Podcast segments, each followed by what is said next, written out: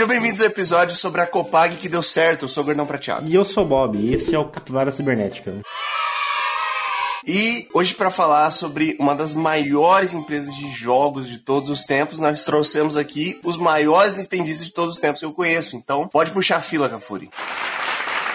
E aí, pessoal, do Cafuri, hoje a gente vai falar sobre jogar com a camiseta por cima do dedão. E também, de volta aqui, nós temos o Davi. E aí, senhores, eu sou o Davi Romeu e o Turbo Game da CCE sempre foi um dos melhores consoles da galáxia. Tectoy, né? E hoje nós vamos falar sobre a Nintendo, aquela empresa de jogos que fez uma das maiores séries de videogame com o Mario, por exemplo, não perguntem quem ele é, Pokémon, Zelda, entre outros. Então, preparem-se porque aqui vai ter clubismo, a gente vai defender console ruim sim. Vixe, fudeu, cara. E sigam a gente no Instagram, arroba Capivara Cibernética. Lá na bio do Instagram você vai achar um link que vai te levar para todas as plataformas de podcast que nós estamos inseridos. Eu queria mandar um abraço para os 228 capilórios que já nos seguem. Se você ainda não segue, por favor, nos siga, curta e compartilha. Valeu! Então, bora lá!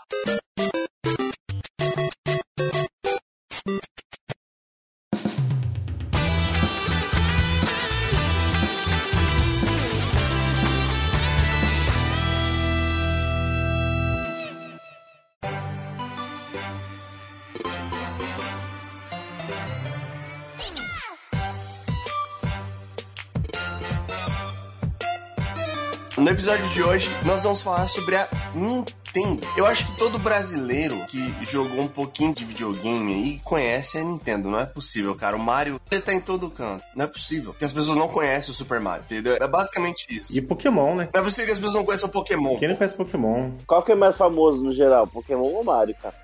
Pokémon, né? No mundo, cara, é que Pokémon. Pokémon achou outros caminhos, cara. É que Pokémon é multimídia, né? Sim, isso é verdade. Mas como jogo, eu acho que não tem como, né, cara? O Mario, eu acho que é muito mais famoso do que o Pokémon como jogo. Cara, no Brasil o Pokémon ficou mais famoso com anime, pra depois eu descobri que tinha jogo. É verdade. Sim. Essa é dura. Boa briga, boa briga. Mas antes da gente chegar lá em Mario, antes de a gente chegar em Pokémon, a gente precisa falar um pouco sobre como que. Sobre truco.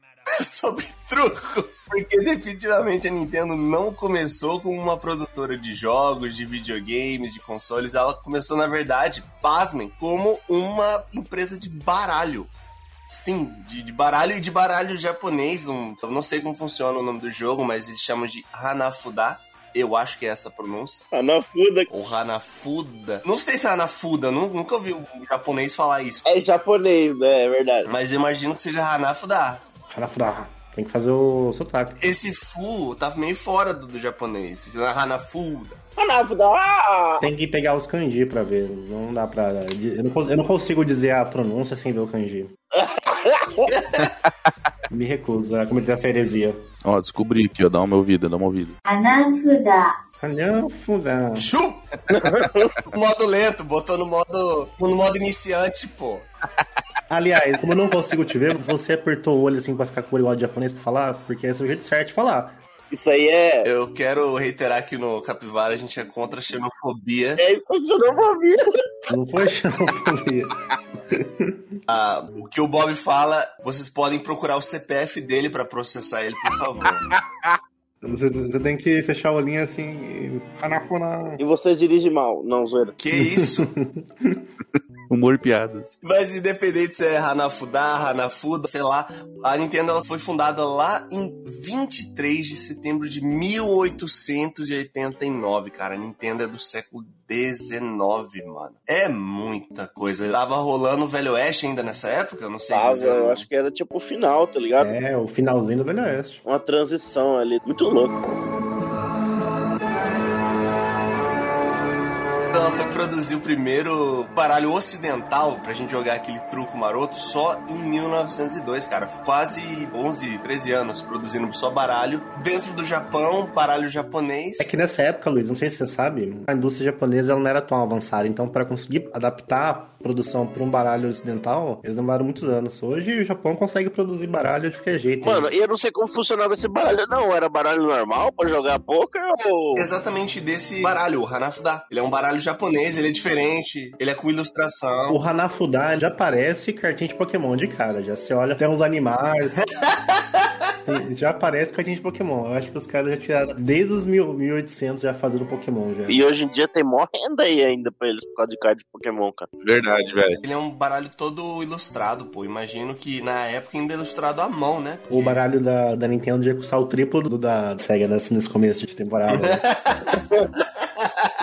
Todo mundo sabe que a Nintendo gosta de meter a faca nos outros, né? É, até o começo dos anos 1900 ela só produzia esse baralho. E ela foi começar a produzir o baralho ocidental, que é aquele que a gente conhece, com os números, ais, rei, valete, dama, em 1902, pra tentar atingir o mercado interno do Japão mesmo. Mas, cara, o Japão, ele é um mercado muito fechado, assim, não só pra questão de baralho, de forma geral. Até meio ali dos anos 80, 70, 80, o mercado do Japão era o Japão em qualquer coisa, cara. Tanto que a gente vê relatos de, sei lá, de quando que é o último samurai, quando se passa o último samurai aí. Até hoje eles fazem coisa só pro público deles, né, gordão? Sim, sim. Tá jogando JRPG pela torta direita aí? Não, não, não, não, não. Isso aí não é pro público dele, isso aí é pra mim. Mas a própria questão dos samurais, a gente acha que é um pouco antigo. Tipo, pô, é do final dos anos 1900 também, cara. É 1870 e pouco que, digamos assim, o fim dos samurais. As pessoas talvez não saibam, Luiz, mas assim, se você pegar nos anos 50, 60, falar que uma coisa era feita no Japão era um demérito. Era ruim, sabe, ser feito no Japão. O Japão não tinha uma indústria tão avançada. Ô, louco. Olha aí. Isso é preconceito. É, hoje é completamente o contrário, né, velho? Foi completamente contrário. Eu que sou músico também, cara, as guitarras do Japão é os bagulhos assim mais absurdo e cara do universo, assim. Caraca, é. Os melhores produtos do mundo, né, cara? No Japão há muitas maneiras de servir peixe, mas apenas um jeito de cortá-lo. Guinso 2000, porque a lenda continua. Quando se fala de eletrônico, cara, você já dá um respeito. Fala, opa. Porque hoje, se você fala assim, é chinês, você, hum. Mas se vai japonês, muda tudo. Um exemplo disso são as próprias montadoras japonesas de carro, que são referência absurda. Que isso, carro japonês é incrível. Tudo é chinês, tá? Sim, sim, mas não era bem assim. O grande boom da Nintendo com os baralhos, porque a, a Nintendo produziu baralho aí por mais de 70 anos, tá? Não era brincadeira que os caras faziam de baralho, não, pô. Foi quando inventaram o truco. Não, não necessariamente. Foi quando a Disney resolveu fazer um acordo, cara. Lá no final da década de 50, pra fazer o baralho licenciado com a Nintendo. Porque a Nintendo era a braba, cara. Era isso, a Nintendo era braba do baralho. O mais caro deve ser o card Charizard, primeira edição, avalia nota 10. E aí, os caras queriam meio que ganhar um espaço, a Disney queria ganhar um espaço ali dentro do Japão, fez um acordo de licenciamento com a Nintendo. Todo mundo sabe que licenciamento é caro, As cartinhas do Mickey. tá maluco. Tudo que é licenciado, você coloca licenciado, você triplica o preço. pô. Não, e licenciado da Disney. E do Mickey, que é isso? Piticas mandou um abraço aí com as camisetas. patrocina a gente, patrocina a gente. Piticas, um abraço. manda, manda umas camisas aí que eu tô precisando. Ô, peraí, as camisetas da Pitica são fera, tá? Mas são caros, tá? É não, o preço que a gente tá discutindo, não a qualidade ou o design. Coloca aquele licenciado, filho, acabou. E foi aí que a Nintendo tava estouradaça, em baralho, pá. Pensa, você fazer um negócio tão bem que o próprio Walt Disney vai chegar em você e falar, ó, faz o baralho do meu personagem. Não, é o próprio Mickey, né? Que não sei se você sabe, mas essas coisas é o próprio Mickey que negocia. Ele vai pessoalmente negociar. Você acha que o Mickey brinca em serviço? Não, ele vai pessoalmente negociar. Todas as licenças ele que negocia. Ele tem uma história muito boa de negociação, ele tá desde os anos 40 negociando aí. Chega, ó, oh, quero cartas, oh, É, E você, você fala não pro Mickey, ele te dá essa porrada ainda, velho. Mickey é bravo, mano. Ainda tá rindo na sua cara, ainda fazendo aquilo. Oh, oh, oh, entendeu? Oh, oh. Segundo o próprio site da Nintendo, que lá tem a história, depois que eles conseguiram fazer essa parceria com a Disney, foi que eles entraram nos stonks né, no mercado de ações da bolsa de Kyoto. Hum, go public. Então será que os caras ganham O dinheiro? problema é que o produto dos caras não era bom, pô. Que nem hoje em dia, você não vai falar, pô, cara, vontade de investir, vou investir na Copag? Não, pô. Baralho preparado para roubar. Cuidado, que é golpe. Tem mais gente interessada em outras. Coisas. Tipo. Tipo armas. Como assim? Não entendi. Não, tipo o Pong. Já viu aquela desgraça daquele jogo? Pong é o primeiro esporte aí do, do mundo, talvez? Pong é o primeiro videogame do mundo. E sem falar que Pong Devia ser muito popular no Japão, né? Tem uma piada por trás disso? Tem uma piada xenofóbica por trás disso? Não, porque todo mundo sabe que os japoneses são bons mesatenistas, né? Os chineses também, então eles deviam jogar bastante Pong. Aí, Exato, tem. Os orientais é gostam de um tênis de mesa aí. eles são pica. E o que que faz pra ficar rico? Uai, além de licenciar os seus produtos com o próprio Walt Disney, Você acha que ela não ficou mais rica depois? Você cobra três vezes mais caro que a concorrência pelo baralho do, do Mickey. É, e foi aí que a Nintendo descobriu que podia cobrar três vezes e nunca mais parou. Nunca mais. Nunca mais parou. Depois que você sente que gosta do dinheiro, você não quer mais largar, cara. Você pessoal é muito mercenário. E tá nessa toada desde então.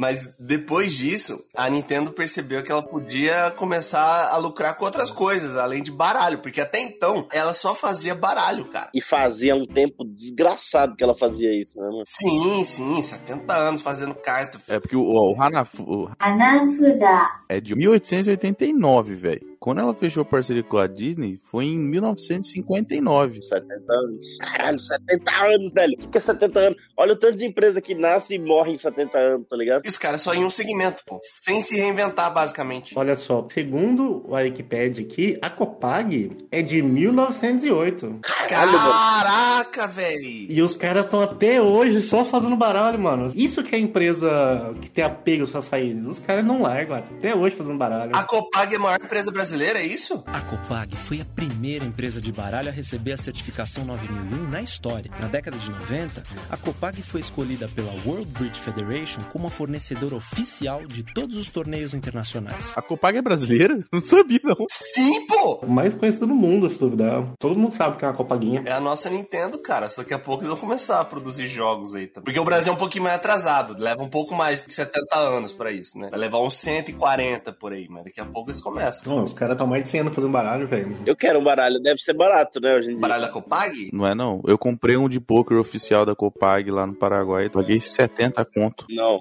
da Hanafuda, cara. Ah, da Hanafuda não sei. não deve nem existir mais. Se existir um original, deve custar um rim também, né? Nintendo. Um rim deve custar um país, velho. E você só pode jogar na mesa da Nintendo, você tem que comprar uma mesa Nintendo, tem que pôr a toalhinha Nintendo. Não, você não pode jogar, não é assim você compra e vai jogar. Não funciona desse jeito. Ou o Shigeru Miyamoto. O que a Nintendo fez até então? No começo da década de 60, ela começou a buscar outros caminhos aí no mercado, se reinventar. E acabou tendo uma queda nas vendas de baralho. Olha que merda. Você fica 70 anos fazendo um negócio, quando você fecha parceria com Disney, os caras falam, hum, dá uma saturada no truco. E dá uma queda na venda do seu principal produto. O que você tem que fazer? Outras coisas. E assim como a Copag, a Nintendo começou a investir em jogos de tabuleiro. Porque Tanto que ela mudou de nome, né? Tipo, antes, em 53, ela chamava é, a Nintendo Playing Cards Co. Limitada. Aí, depois que ela entrou na bolsa, caiu as ações e tudo mais, ela alterou só pra Nintendo. Tirou o Playing Cards, né? Pra tentar desassociar que seria só cartas. Os caras acordaram, né? Mas 70 anos dava pra entender, né? Ou tá no nome. assim. os caras vão fazer. É isso. É um nome muito forte, cara. É um nome. Você imagina, 70 anos no mercado. Nintendo, cara, pelo que eu li, tipo, não, não é uma palavra que existe, não tem um significado claro. Mas é, é algo do tipo sobre deixar a sorte nas mãos do destino, algo. Um significado? É, exatamente. É pra remeter jogo de azar, é isso. É pra remeter aquilo que a família brasileira combate. Muito bem, jogo do bicho. Isso, que agora vai liberar no Brasil. Bora, Brasil. Ai, vai liberar, é verdade, velho. Graças a Deus a gente vai ter que parar de beijar Paraguai pra dar aquela apostadinha, né? Jogar aquela roletinha, não aguentava mais. Muitas vezes isso inviabilizava a jogatina. Você quer dar uma, jogar um 21? Inclusive, agora vai viabilizar comprar jogos da Nintendo. Porque eu vou jogar no jogo bicho pra conseguir a grana pra comprar um jogo da Nintendo. Só queria deixar aqui meu comentário. Jogo do bicho não é jogo de azar, tá? Eles pagam certinho. o Bob vendia, velho. O Bob vendia jogo do bicho 100%. Não vamos tocar nesse assunto aí. Eles pagam certinho, eles não dão cano em você. Os bichos mesmo que pagam. Bob, tem capivara no jogo do bicho? Infelizmente não tem, porque. Agora vai ter, vão regulamentar e vão dar um jeito. É, não. Não, deve ter texugo e não tem capivara. Texugo. No bicho tem avestruz, águia, burro, borboleta, cachorro, cabra, carneiro, camelo, cobra, coelho, cavalo, elefante, galo, gato, jacaré, leão, macaco, porco, pavão, peru, touro, tigre, urso, viado e vaca. Tem camelo, velho. São 25 animais no jogo do bicho. Eu acho que tinha que mudar pra jogo de sorte o nome, não é jogo de azar. Mesmo é jogo do bicho, você tem que ter sorte de conhecer o pessoal certo. É tipo quando a gente fala, ah, a pessoa está correndo risco de vida. Não, é risco de morte. Morte, exatamente. Não, é o contrário, velho. É o contrário, certo? É risco de vida. É porque risco é uma palavra forte, pô. Quando você fala risco, parece que vai dar errado. É, mas aí ele corre risco de vida. Parece que ela vai, vai viver. Olha, corre risco dele viver, hein? Risco de vida, quer dizer que a vida está em risco. Não, não, não, eu não compro. Eu não compro. Não, eu também não compro, não. Pra mim é risco de morte. Eu também não. É sério, mano. Prefiro risco de morte, é. E se ensinam isso nas faculdades de medicina do Brasil, elas estão erradas, tá? É. Voltando ao assunto, os primeiros jogos que a Nintendo produziu foram jogos de tabuleiro e tradicionais. Foi Shogi, Mahjong, essas coisas aí. Imaginação, né? Banco imobiliário também, né? Baixação, banco imobiliário, jogo da vida, detetive. É por isso que o banco imobiliário é tão caro hoje em dia, gente. Que é da Nintendo. Isso. Aquela marca Grow lá, é Grow, né? Aquela marca de jogos de tabuleiro, ela é uma subsidiária da Nintendo. Isso. A roleta do Bom de Companhia lá era só o Playstation, o resto era tudo Nintendo, jogo da vida.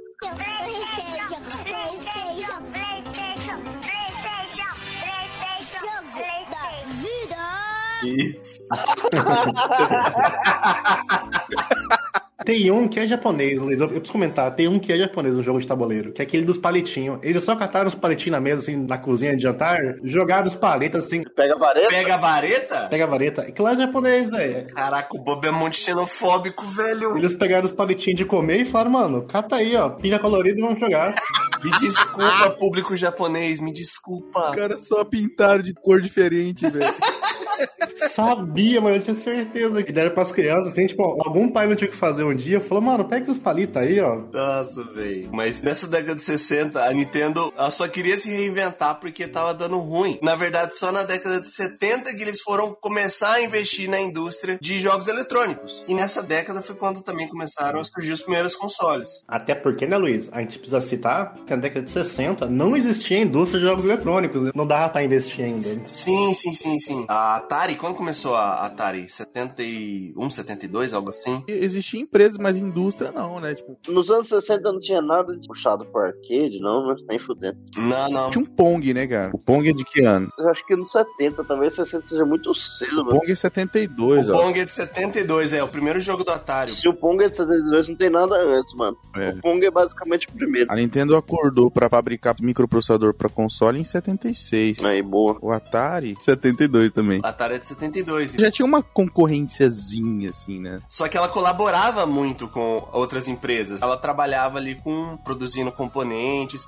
o que é muito, caraca, uma mudança enorme você sair de baralho pra Hardware. componentes eletrônicos. Caraca, a Locopag. É um pouco mais. É um pouco diferente de produzir, né? 80 anos fazendo cartinha de plástico. De repente você tem que mexer com um microprocessador, velho. Eu acho que era de papel, tá? Não, plástico, plástico. Era um- uma crescente no, no Japão, né, mano? A, a revolução ali tecnológica foi um negócio que cresceu rápido lá. A gente aqui tava. "Ah, Não, o Brasil não fazia nem ideia, né? Batendo pedra e. Exato, os caras estavam correndo atrás. Né? Eu, eu creio que teve um cara ali que teve uma visão muito grande ali dentro da empresa e falou assim, mano, vamos investir nisso aqui. Graças a Deus. Tanto que a Nintendo, ela conseguiu sair do mercado fazendo isso, produzindo só componentes. Ela conseguiu sair do mercado japonês, cara. E criou ali, se não me engano, é 79, 80, ela criou a Nintendo of America, a sua filial lá em, em Nova York, o que, pô, Que deu mais dinheiro pra ela que a original, no fim das contas, né?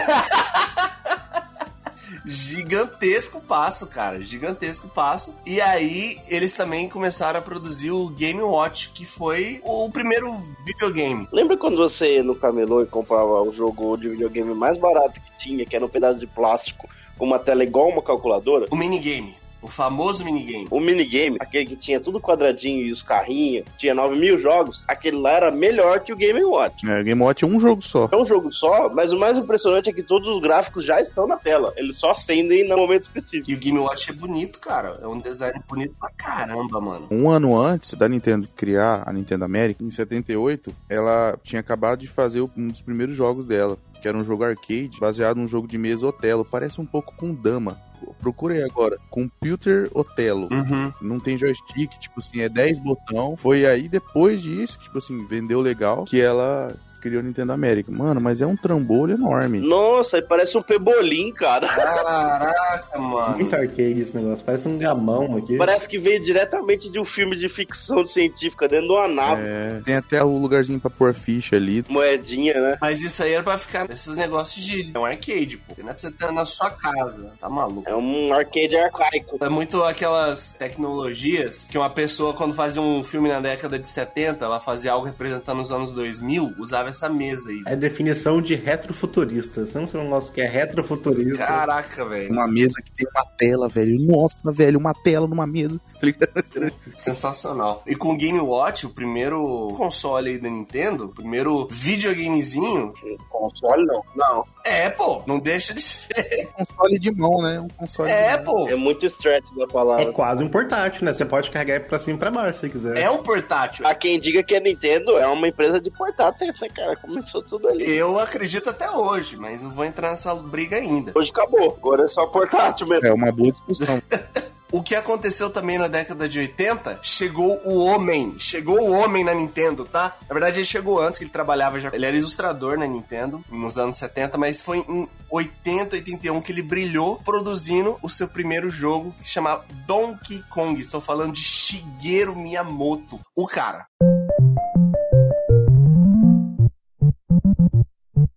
Oh my god. E já tinha o Mario já nesse jogo, tá? Se você não sabe quem é Shigeru Miyamoto, ele é o cara que criou basicamente tudo que é dinheiro. Oh, errei. Tudo que a Nintendo fez dinheiro. Que é dinheiro. Ele criou o IEM. Você não tá entendendo. O cara imprimia dinheiro na casa dele. né? Tudo que é dinheiro fez Nintendo. Sabe quem que chegou também em 1980? Pac-Man. E E preto, hein? pegado, ó, concorrência absurda, que isso. Aí a galera acordou, Se né? esse cara inventou o Donkey Kong, ele inventou o Mario também, né? Porque Ele inventou Mario, ele inventou Zelda, ele inventou Star Fox, F-Zero, ele só não fez o Pokémon, cara. o Donkey Kong é anterior ao Mario, né? Então você já tinha o, o Mario no Donkey Kong. né? Sim, sim. No Donkey Kong o Mario chama Jumpman. É, é, ele não tinha nome. Jumpman. Teve um joguinho do Mario, antes do Mario original, que era aquele que ficava numa tela só nos canos, batendo no negócio. Aí aquele lá, se não me engano, ele chamava Jump Brothers, não era? Mario Bros. Ah, esse é Mario Bros, não é Super Mario Brothers ainda, né? É Mario Bros. É diferente do Super Mario Bros, né? Mario. Aí os japoneses pensaram, ah, nome italiano. Pá, Mario Bros. Eu lembro que no Super Mario All Stars tinha isso na. Tipo um bônus game, né? Aham. É uma puta referência muito ao, filme, que agora fugiu o nome. Aquele filme do Mario lá, dos encanador? Não, não, não, não, não, não, para. King Kong, isso quer dizer? O King Kong. King Kong, é. Era uma puta referência, porque ele roubava princesa e tudo mais. Na verdade, não era princesa, era Pauline, que era o nome dela, né? Sim. É, Não era Peach. Uma loira, ele fugia do, do circo. ficava no topo do prédio, né? E o Jumpman, no caso o Mario, era o dono do circo, responsável por ir lá e capturar o macaco de novo. O cara que abusava de forma física do macaco, pô. Exatamente. Não, não, isso é mal entendido. O macaco é o Ricardão, entendeu? Uma curiosidade bem, bem rápida. O Donkey Kong do jogo Donkey Kong, desse primeiro, ele não é o Donkey Kong que a gente conhece hoje, com a gravatinha lá. Esse Donkey Kong que a gente conhece hoje é o filho desse Donkey Kong. Ô, louco. Sabia não? O Donkey Kong original se chama Cranky Kong, que é aquele velhinho do Donkey Kong. É, é o velhinho. É mesmo. Ah, é o velhinho, verdade, com a barba, né? Ele é o Donkey Kong dos primeiros jogos, tanto que depois saiu o Donkey Kong Jr., que é o Donkey Kong que a gente conhece hoje. Inclusive, um deles até já fez filme, né? Ele dirigiu um carro preto lá e fazer drift. Isso, ele mesmo. Como que era? O doido. Não lembro como que chamavam. É doido Kong na versão dublada. Doido Kong? Drifting King. O que, que isso significa? DK. É, o doido Kong. Aí você me pegou, tá? Não sei não. É, os caras não têm referência do Velozes e Furiosos. Ah, não tem referência dos Furiosos 3. Mas enfim, o Donkey Kong, cara, ele vendeu 60 milhões de máquinas no mundo todo, cara. Se a Nintendo não ganhou dinheiro com isso, meu amigo. Isso é louco, mano. Existe um mercado de competitivo desse jogo ainda hoje em dia ferrenho. viu? Ele é jogável, cara. Uhum. Não, as pessoas competem pelo por tempo, né? Tem que fazer o high score. Na verdade, cara, Nem vou entrar aqui, mas a competição de Donkey Kong é extremamente complexa porque você manipula os barris de formas muito específicas pra você conseguir fazer o máximo de pontos no tempo que você tem, tá ligado? É bizarro. Eu já vi um vídeo de 30 minutos sobre, sobre isso. Caraca, velho, tá com tempo, mano. Já vi, me disse que foi agora. e depois desse grande sucesso, a Nintendo, ela realmente viu que tinha um mundo em que ela enchia o rabo de dinheiro, cara. Não, e também foi a época que explodiu também o arcade, né? Você tinha um monte de empresa aí, né? Fazendo arcade. Sim, mas a Nintendo foi visionária. A Nintendo não ficou no arcade, porque em 83 eles fizeram o computador da família Nintendo. Um arcade pra você ter na sua casa, o famoso Famicom. ファミリーコンピュータのオリジナルゲームも作れるデザイン機能内蔵 Péssimo nome, né, cara? Ué, Ué, Family Computer, cara, é isso? Não, é Famicom é muito ruim, velho. Esse não é o videogame que todo mundo conhece, porque Famicom era o nome dele lá no Japão. Ele foi lançado em 1983. Ele é vermelho, Cafuru, não sei se já chegou. ele é amarelo e vermelho. Amarelo e... Não sei- É branco e E vermelho. branco. É branco, mas é porque o amarelo é o que você vê hoje em dia, né? Porque ele já tá comido aí pelo... Mas é branco, é. Não é não. Você falou que ele era amarelado do tempo, não é não. A cor original dele é um tom um pouquinho amarelado. Tem alguma coisa puxado pro amarelo. Tanto que você pode ver o Rob, versão Famicom do Smash, ele é um pouquinho amarelado. Ah...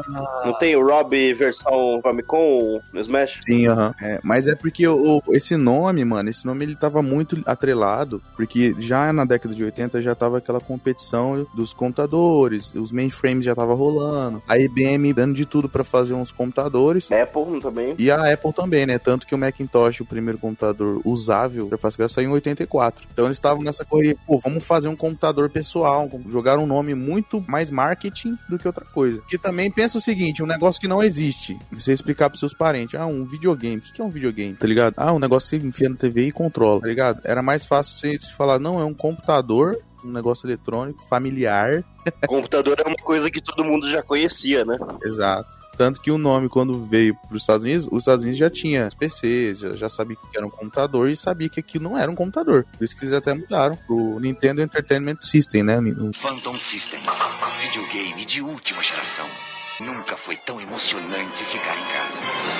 Eles fizeram uma mudança até no visual, cara, que é muito bonito, tá maluco? Pesquisa aí, ouvinte. Ele é muito mais foda. O, o Nintendinho N, NES, Nintendo Entertainment System, né, que vocês já falaram, é muito feio. Parece o Xbox One, cara. Cara, eu acho ele lindo, Não, mano. é, eu acho ele muito bonito, aham. Não, mas é que se você coloca do lado do Nintendo japonês, mano, ele fica horroroso, entendeu?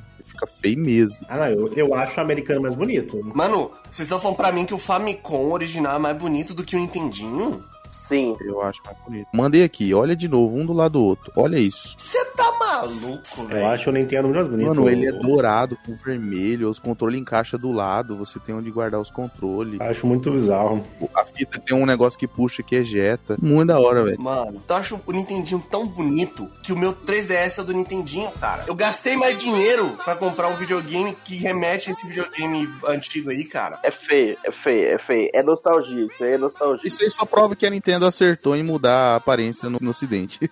Deu certo, deu certo. Deu muito certo. Só que o Nintendinho, ele foi sair, que a gente chama de NES, ele veio sair só em 85 no ocidente. Foram dois anos aí. Como sempre, o Japão pega aí esses dois anos aí de, de vantagem antes de soltar as coisas no ocidente. E aqui, nessa época, já tinha essa tendência aí. E o Nintendinho, cara, ele é o 12 console mais vendido de todos os tempos. 70 consoles que a gente teve na história, o Nintendinho fica em 12 cara. O que em 1985, com o Atari aí, pô, é muita coisa. Veja que não é um videogame que foi lançado numa época que todo mundo recebia a notícia em um segundo no, no WhatsApp, tá? Era numa época que não tinha internet, cara. Não, e, e mesmo as empresas, talvez o PlayStation 1 ali por aí, aquela época, os lançamentos eles não eram globais, né? Tinha lançamento pro mercado japonês, tinha lançamento pro mercado europeu, tinha lançamento pro mercado americano. Não é hoje que o cara lança o novo PlayStation, o novo Nintendo, ele lança no mundo inteiro já. Mas é aquela coisa, né, mano? O que que vende console? Jogo. Aí os caras me lançam console e parece que eles gastaram todo o cérebro da humanidade de uma vez só. Porque de uma vez só os caras lançam. Cria, né? Do zero. Super Mario, Exit Bike, Metroid, Zelda, Punch Out, sabe? Todas as grandes franquias que existem até hoje da Nintendo foi de uma vez, cara. Sim. Então a galera não ia, vou comprar o Famicom, vou comprar o NES. Pô, eu vou comprar Mario. Onde que joga Mario? No NES. Até hoje é assim, né? Pô, você compra o console pra poder jogar jogo. Exato. Principalmente da Nintendo. É, principalmente na Nintendo. Até hoje ela mantém isso. Naquela época não tinha esse preciosismo com o console que nem tem hoje, né? Que a galera fala, ah, eu sou fã da Sony, eu sou fã da Xbox, né? Tipo, gente, eu, que, eu vi esse jogo na TV, eu quero jogar. E aí? É. O que eu faço? Vou ter que comprar o quê? Aí uma das coisas que até começa o lance da guerra lá da Nintendo e, e Sega. Ia jogar Sonic na Sega. Que ano que lançou o Master System? 85. A SEGA lança o Master System em 85. Exatamente quando o Nintendo, o Nintendinho chega no ocidente. Com o Alex Kidd, né? A proposta dele. Top. E aí eu te pergunto, ouvinte, você aí quando era criança, você é ouvinte mais velho, você jogou o Master System ou você jogou o NES? Não, não, mas tem que ser mais velho com força, ouvinte. É. Tá maluco, pô. Não precisa não, nossa idade. Eu joguei Master System. Tem 40 anos, 45 anos aí, pode. Eu joguei Master System, gordão. Que isso? Eu nunca joguei um Nintendinho na minha vida. Eu joguei, mano. Eu tenho 27. Exato, não, é isso que eu tô querendo dizer. No Brasil, a falsificação pegou forte e o da Nintendo era mais difícil de falsificar, velho. Não, da Nintendo não era não. A Nintendo era mais fácil. O original, mano. O NES, cara. O NES, porque aqui não tinha NES, mano. Aqui era só Master System só. Só Master System no Brasil. Não, aí eu vou ter que vamos tretar. O Ixi. que aconteceu é o seguinte, não existia Nintendinho no Brasil, mas existiam as cópias, as réplicas. Por isso que eu até falei, eu tinha o Turbo Game, Turbo Game CCE. Vencer é problema seu. mas eu tinha jogo original, porque no Brasil tinha um lance de uma lei lá da importação, na época que você não conseguia trazer, que os Polystation é Nintendinho. Os Polystation são todos 8-bit. Verdade, verdade. Pensando nos Polystation, você tem razão. Quis dizer mais como memória afetiva daquele console original mesmo, o da Nintendo ou da Sega. É, então, aí no Brasil o que, que aconteceu? As empresas, Tectoy, CCE, Gradiente. é, Gradiente, elas criavam o console delas, que eram o Nintendinho, Que era igual. e vendiam como produto brasileiro. Os famosos Famiclones, né, cara? É, os Famiclones. Então, assim, eu tive o Turbo Game quando era criança, que era uma cópia do Nintendinho, que tinha dois slots ainda. Um pra você jogar as fitas menores e outro as fitas maiores. Ou seja, um era pra. Ele tinha o suporte tanto pras fitas orientais quanto as fitas ocidentais, porque eram dois formatos diferentes. E nessa época ainda, as empresas, além de elas copiarem os videogames, elas copiavam os jogos. Elas pegavam um jogo e trocavam os personagens. Tinha aquele jogo da Turma da Mônica. Isso que o Luiz falou que é o maior console décimo primeiro mais vendido do mundo. Imagina se estivesse contando os clones. Eu acho que seria o primeiro, disparado, assim. Sim. É. Seria algo imoral, pô. Eu não tive, não, mano. Nada de Nintendinho. Eu joguei Master e depois fui direto pro Super, tá ligado? Eu demorei muito pra ter Super, cara. Eu tive, eu joguei Nintendinho sim, mas eu tinha 5 anos. Eu tenho 27, 96, 7, onde já existia PlayStation, mas no Brasil a gente é atrasado. Eu tava jogando Nintendinho ainda, Super Mario Bros 3, Donkey Kong, City Bike. Que era muito foda! Isso aqui é um jogo foda. Era incrível, era incrível. E eu comprava fita original no, no carinha da esquina aqui que tinha uma eletrônica que o cara vendia e, e Falar nisso, isso aí é uma coisa que eu não sei, mano. Era tudo, tipo, geral tinha só fita falseta ou já vendia fita original mesmo, assim? vendia, vendia. Eu tinha fita original, me arrependo até hoje de ter vendido, cara. Tinha fita original do Bros 3. Sabe que eu não sei, velho, se eu tinha fita original ou falseta. Pra mim era tudo falseta. Eu também não, cara. Pra mim era tudo falsificado. Pra mim era tudo falsificado. As minhas eram tudo falsificadas, eu acho, né? Eu sei porque eu abri umas, umas que eu tinha e aí tinha lá Nintendo na, no cartucho, assim, né? Saquei. Inclusive, você, menino da quarta série, seu vagabundo, Vagabundo. que pegou meu Killer Instinct, devolve, maldito. Nossa. Fita preta do Killer Instinct, velho. Fita preta, mano. Uh. Como já citaram também a rivalidade da SEGA, nessa época que saiu o Master System, só que essa rivalidade, assim, convenhamos, né? Ela não durou muito, não, porque o Durou sim, cara. Nossa, durou uns bons, quase, durou mais de 10 anos, cara. Durou os anos 90 inteiro. Ah, cara. Tanto que aí no Brasil ela foi mais forte porque ela fez parceria fixa com a Tectoy e aí a Tectoy começou a lançar Master System oficial, parceria com a SEGA, né, no Brasil. Isso foi durar até o Dreamcast, velho. É o Dreamcast. É, tanto que a proposta era o quê? Você comprava o Tectoy lá com a SEGA, né, um Master System que vinha já com 3, 4 jogos na memória. Quando você comprava um Nintendinho clone, tinha que comprar fita. Quando eu comprei o Mega Drive, ele veio com 10 jogos em memória já. Mas durou isso, foi até o começo dos 2000, cara, essa guerra aí. Isso foi acabar ali com o Dreamcast flopando miseravelmente, você tendo a Sony assumindo o controle, né, do, do mercado de console. Uma curiosidade pro ouvinte, a Atari ainda tava presente fazendo console, cara, pra brigar, Até o PlayStation 1, basicamente. que é o Atari Jaguar. Não, nessa época a guerra era declarada, era Nintendo versus Sony, né? Foi o último da Atari. Depois do Jaguar, ela fechou e foi produzir jogo pras outras empresas, graças a Deus. E tinha que acontecer isso com a Nintendo. Eita, não, zoeira. Hum, mas o que aconteceu com a Nintendo é que as grandes franquias dela nasceram ali entre os anos 80 e os anos 90 e até hoje aí estão fazendo história. Ela parou de fazer franquias. Não, para, velho, para, para. A Nintendo faz franquias até hoje, cara. Vamos tretar, hein? é? Ó. Daqui a pouco a gente vai falar das franquias da Nintendo, mas ela faz franquias até hoje. E a Nintendo hoje em dia, vocês, nintendistas safados, o que vocês acham da Nintendo hoje em dia? Sou ex-nintendista, tá? Deixa só bem claro. Você é entendista por quê, Davi?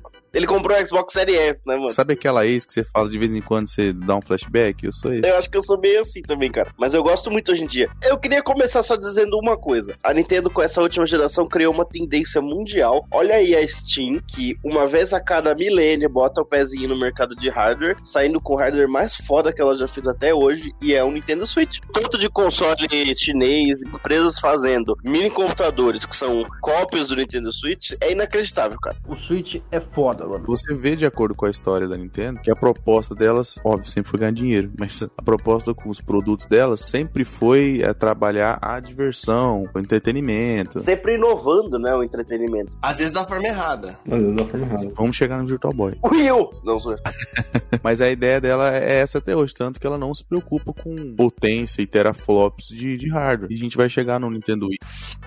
Essa é a diferença também, né? Quando você pega esses consoles portáteis que sai, tipo Steam Deck que chama, né? Tem 500 outros computadores portáteis. É, tipo, os caras têm uma proposta um pouco mais diferente do Switch, né? Você jogar jogo de computador mesmo, só que portátil. E eles custam absurdamente mais caro que o Switch. Se você for olhar... um- Não é não, mano. Não é não, mano. A proposta do Steam Deck é que ele é, ele é o preço de um Nintendo Switch OLED hoje, o Steam Deck. Ele tá 400 dólares nos Estados Unidos, pô. Mas então, por exemplo, aqui na Europa, um Nintendo Switch custa 250 euros. Já é bem mais barato, sabe? Eu vi uns pra comprar já, um desses computadores portáteis, era assim, tipo, eu vi uns por 800 dólares, 900 dólares, que são realmente computadores portáteis.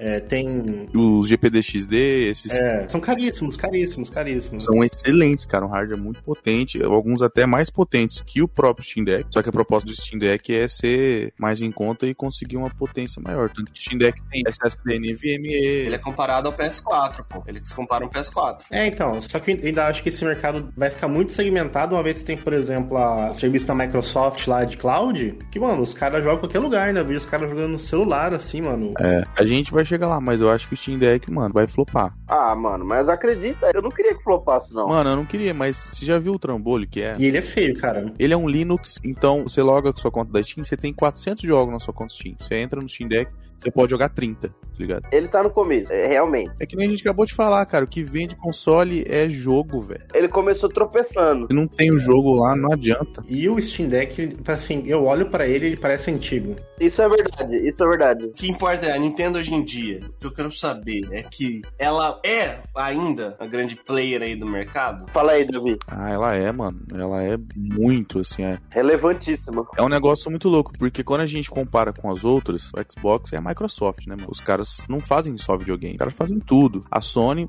então, muito menos. Câmera. Você não faz filme? É, a Sony é enorme. A divisão de jogos dela é pequena comparada ao resto que ela faz. Ela faz pilha, tá ligado? E tem o videogame mais massa.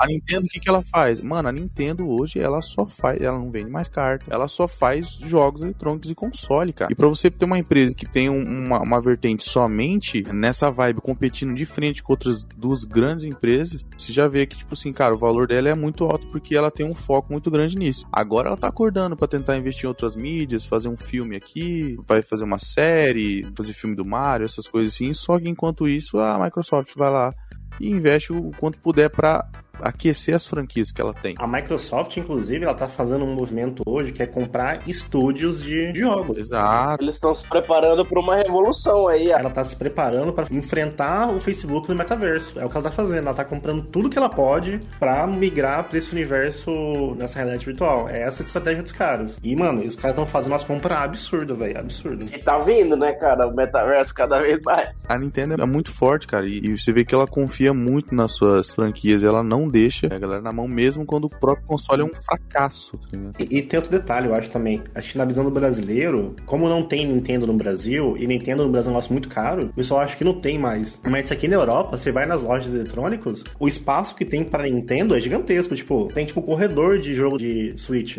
Tem acessório, tem tudo, tudo aqui. Tem muita coisa aqui. Sim, sim. Só pra situar, quanto tá um jogo físico de Switch novo? 350 reais, físico no mínimo. Inclusive, eu vi, eu vi aí, ó, recentemente, o Cafreta é testemunha que ele viu também o preço do Pokémon Arceus, 550. 550 inscritos ali. Aham, 549 na verdade, tá? Desculpa, 549. As lojas físicas você encontra por 500, 600 reais. Lançamento, assim, pra vender. Meu Deus do céu, cara. Bem baratinho. Mas o que eu acho massa, por exemplo, puxando essa comparação com a Sony, que eu, eu sou muito fã da Nintendo, é essa proposta que ela não larga. Por exemplo, você vê que quando a Sony lançou o Play 1, qual que foi o jogo que ela começou vendendo? Vocês lembram? O que era Final Fantasy? Crash, né? Então assim, oi, eu sou bacana, eu só faço jogos divertidos tipo Mario. Justo. E a Nintendo também. E aí depois a Sony ela foi tomando forma e vendo o caminho dela, que eram os jogos mais com poderio gráfico, jogos single player, um pouco mais adultos, RPG. E a Nintendo continua a vibe A dela. própria Nintendo viu um caminho, né? Que você pega assim, pelo menos no Brasil não, não tinha, mas você pega esses últimos consoles da Nintendo antes do, do Wii. acho que O GameCube ele não foi um grande sucesso comercial, né? Tipo, Não aqui no Brasil. É que ele não chegou no Brasil, mas, mas é porque o GameCube também ele foi ofuscado pelo Play 2, né? Não tem nem como comparar. Exatamente. Então ele não foi, tipo, o vencedor ali, né? E você vê, tipo, desde o Wii, a Nintendo tinha um plano desde o Wii, né? Que era fazer essa transição do console puramente de mesa pra algo mais híbrido, né? Que que o Switch conseguiu chegar mesmo com força, assim. Na verdade, a Nintendo sempre teve a proposta de fazer jogos divertidos. O exemplo do GameCube que você deu, o GameCube você comprava ele, ele já tinha quatro entradas pra controle. doido. Então assim, eu quero fazer jogos pra quatro pessoas. Eu digo no posicionamento do console, sabe? Como é que a gente posiciona o nosso console hoje? Você pega, tipo, Sony e Xbox são consoles de mesa. Você tem que estar sentado pra jogar. Você não tem uma alternativa portátil. Inclusive é desde o GameCube, porque o GameCube ele vinha com uma alcinha. Eu não sei se vocês já viram essa propaganda do GameCube. Pra carregar, né? É, pra você carregar e tal. Mas falando em relação de hardware, o GameCube ele era mais poderoso que o Play 2. Muito mais. Sim. Você pode ver o Resident Evil 4 lá, mano. Ele regaça no GameCube, mano. A versão do GameCube é muito boa. Só que aí era, ele tinha problema porque o, o- o disco dele não tinha tanta capacidade quanto o DVD do Play 2, que era a propriedade da Sony. E tem outra coisa também, né? Às vezes o pessoal acha que só poder gráfico é o suficiente, mas a arquitetura do console, acho que hoje é mais padrão a arquitetura dos consoles, né? Você tinha diferenças entre arquiteturas e desenvolvedoras às vezes têm problemas de desenvolver jogos para certas arquiteturas, então eles demoram mais tempo para conseguir adaptar ou lançar. Tempro. Acontece.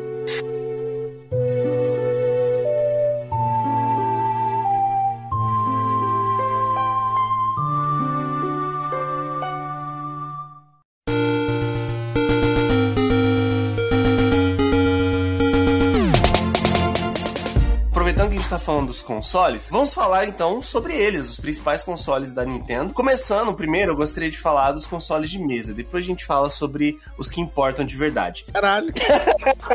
que isso, cara? Ô, louco, pera lá, cara. A gente citou que o primeiro console da Nintendo de mesa foi o computador da família, o Famicom, que no ocidente é conhecido como NES, e aqui no Brasil ele é apelidado carinhosamente de. Nintendinho. o seu ouvinte já pôde ver o controle do Nintendinho, ele é uma das coisas mais simples do mundo. Quadradinho. Parece um iPhone É 4. uma ergonomia desgraçada, porque o negócio tem ponta. É, não, é pontudo, é pontudo. Não existia tendinite antes do Nintendinho. Assim, né? E ele, além das setinhas, ele tem dois botões, o botão A e o botão B, e o Start Select, pô, acabou. É isso. Mas, mano, já era tudo que a gente precisava, irmão. Pula, corre e anda pra um lado pro outro. Acabou, mano. Acabou, acabou, acabou, acabou. Era o máximo que o console aguentava, o hardware aguentava também de input, tá ligado? É. E era o máximo de entrada que o jogo conseguia fazer. Você não conseguia fazer tanta coisa no jogo assim, pra você precisar de 16 botões, né? Cara, mas ainda assim, cara, são jogos que são lindos, cara, que não envelhecem, assim. Eles aproveitaram bem, mano, esses controles. Mano, e é um, é um negócio muito absurdo. Você joga Super Mario Bros 1 e depois joga Super Mario Bros 3 no mesmo console. Fala, o que, que é isso, cara? E é um salto gigantesco do Super Mario Bros. 1 pro 3, cara. Gigantesco. Você joga Mega Man, Kirby, cara, é lindo de ver o que os caras fizeram. Legal é que muitos jogos têm uma fluidez muito boa, né? Os controles muito. O próprio controle do Mario, por exemplo, cara, ele é muito bem feito, tá ligado? É a física do jogo. Física, a movimentação, assim, é legal, tá ligado? Uma coisa que você vê os outros competidores sofrendo pra fazer, mas que muitos conseguem também, cara. Naquela época. Eu tinha um CD do PlayStation, pirata, obviamente, que tinha, tipo, 700 jogos do Nintendinho, cara, pra jogar no PlayStation. No Play 1, isso? No Play 1, no Play 1. Caraca, não sabia, não tive isso aí não. Que foi quando eu tive acesso aos jogos do Nintendinho e ao Kirby, cara. E eu acho o Kirby um jogo incrível. O Cafuri tava jogando recentemente, cara. É. Cara, o do Nintendinho é lindo, cara. Você que falou, né, Gordão Prateado? O Gordão Prateado falou assim pra mim, meu, o Kirby tal é God. Eu falei, cadê? Tem. Mano, eu fui até o fim sem parar, assim, tá ligado? Eu não joguei o Kirby no meu Nintendinho na época, eu não sabia, não conhecia esse jogo. Joguei só Mega Man e Mario. E Metroid e Contra. Infelizmente, joguei Contra. Ih, rapaz. Nossa. Contra é legal. Contra é um dos jogos mais difíceis da história, pô. E Battletoads Double Dragon. Nossa, Battletoads é impossível. Eu tinha no Mega Drive, não dá pra jogar. Oh, mas posso falar? Eu chego mais longe no Battletoads do que eu chego no Contra. Eu fui jogar Kirby agora, tipo assim, esse ano. Isso é louco. Eu olhei o Kirby do. Quando, eu fui jogar o Kirby quando saiu o Nintendinho pro, pro Nintendo Switch, né? Saiu o Kirby lá e tal. Eu entrei eu falei, mano, esse jogo de Nintendinho, velho. Sim, cara. Fui de um absurdo, pô. É muito bom, cara. Ah, eu queria falar, o Davi é o drogado do Mega Man, tá? Mas o, é que o Mega Man não era exclusivo da, da Nintendo, ele não chamava, não fazia. Ele era exclusivo, pô. Ele era exclusivo Nintendinho. Não, Mega Man é exclusivo da Nintendo? na época ele era um, um jogo exclusivo do console da Nintendo. Caraca. Até qual que foi? Nintendinho até o 6. Olha aí, cara. Aí depois eles lançaram, eles quebraram essa parceria e fizeram uma coletânea dos primeiros três jogos pro Mega Drive. Ah, tá. É lindo também o jogo do Mega Drive, mas ainda prefiro no, no Nintendo. Então você também comprava o Mega Man que foi um sucesso, Mega Man 2, pra jogar só no Nintendo. Então era uma parceria que eles tinham com a Capcom. Vamos partir pra evolução. Do NES para o. É o Super Nintendo SNES. Ou no Japão, Super Famicom, porque os caras gostaram do nome. É. Os NES. O Super Nintendo, cara, ele foi o meu primeiro console. Eu ganhei de um primo meu. Eu não tinha nem esses Polystation da vida. Meu primo, uma vez, ele chegou no Natal com um saco preto desses de lixo. tinha dentro um Nintendinho, dois controles e sete jogos. Caralho. Tá maluco? Como num saco de lixo, cara. É, é sério.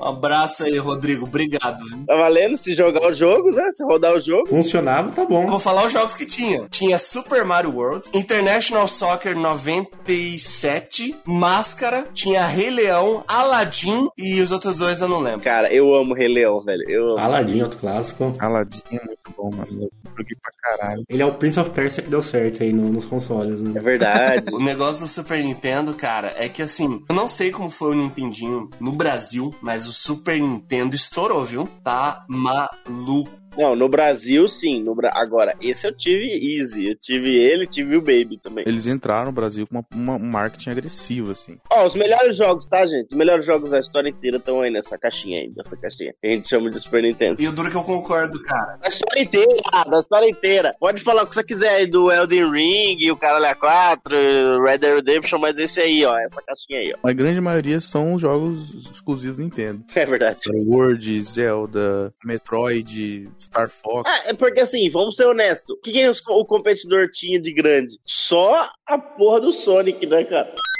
Um amigo meu tinha, tinha, eu jogava na casa dele, e tinha um jogo que chamava Hyper V-Ball. Não sei se vocês jogaram esse jogo. Óbvio que não. É um jogo meio que de vôlei, só que são meio que uns robôs jogando. Mano, ele é bizarro, velho. Era muito legal de jogar. Ah, eu joguei, pô. Joguei. O próprio Aladdin, o Rei Leão tem no Mega Drive também. Ah, sim, sim, porque não era, não era exclusivo, não era exclusivo. Multiplataforma, né, cara? Eu lembro, cara, eu alugava jogos de Super Nintendo. Aí é foda. Eu tinha uma locadora perto de casa que tinha jogos. Eu ia lá alugar jogos de Super Nintendo, cara. Eu lembro que a primeira vez que eu joguei Mega Man foi Mega Man X que eu aluguei pra jogar no Super Nintendo. Ah, era igual alugar fita de. VHS. É, igual VHS, pô. Você alugava no mesmo, às vezes no mesmo lugar tinha pra alugar. Geralmente mesmo. Porque Desde aquela época era caro para um caralho você ter a fita, né?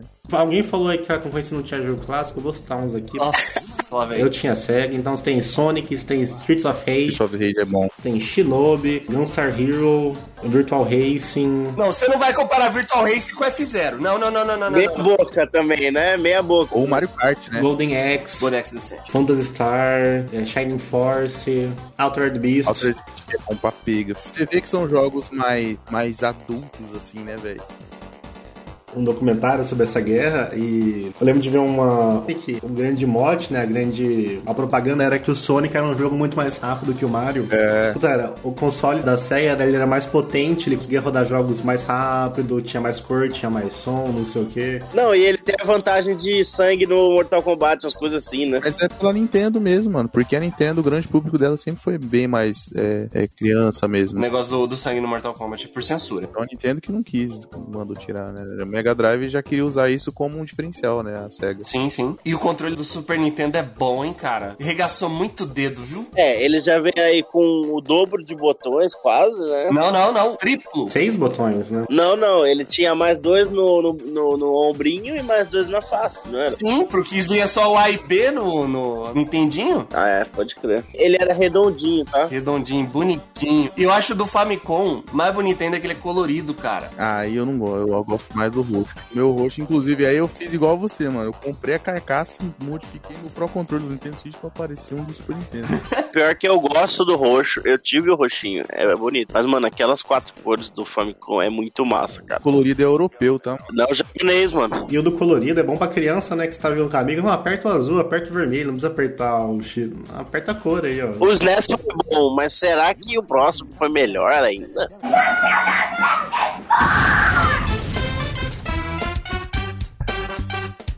Esse foi o Nintendo que eu mais joguei na minha vida. Eu joguei muito 64, velho. É muito 64. Eu vou falar um negócio aqui, ó, que eu joguei quatro vezes na minha vida Nintendo 64, tá? No controle, no controle. No emulador não se conta, mas no controle com umas quatro vezes no máximo. Nessa época eu ainda tinha uma Mega Drive e meu primo tinha ganhado um 64 de Natal, de aniversário, não sei o que. E eu pegava emprestado, todo final de semana que eu podia pegar, eu pegava essa bosta emprestada e joguei. Muito Nintendo 64. Cara, eu tinha um vizinho, eu tava com o meu Turbo Game ainda, raiz. O meu irmão tinha ganhado o Super Nintendo, vendeu pra comprar uma guitarra, me fudi. Olha, Safado. E eu, eu continuei com o meu Nintendinho ali, tentando zerar Mario Mario Bros 3 sem memory card, porque não existia, né?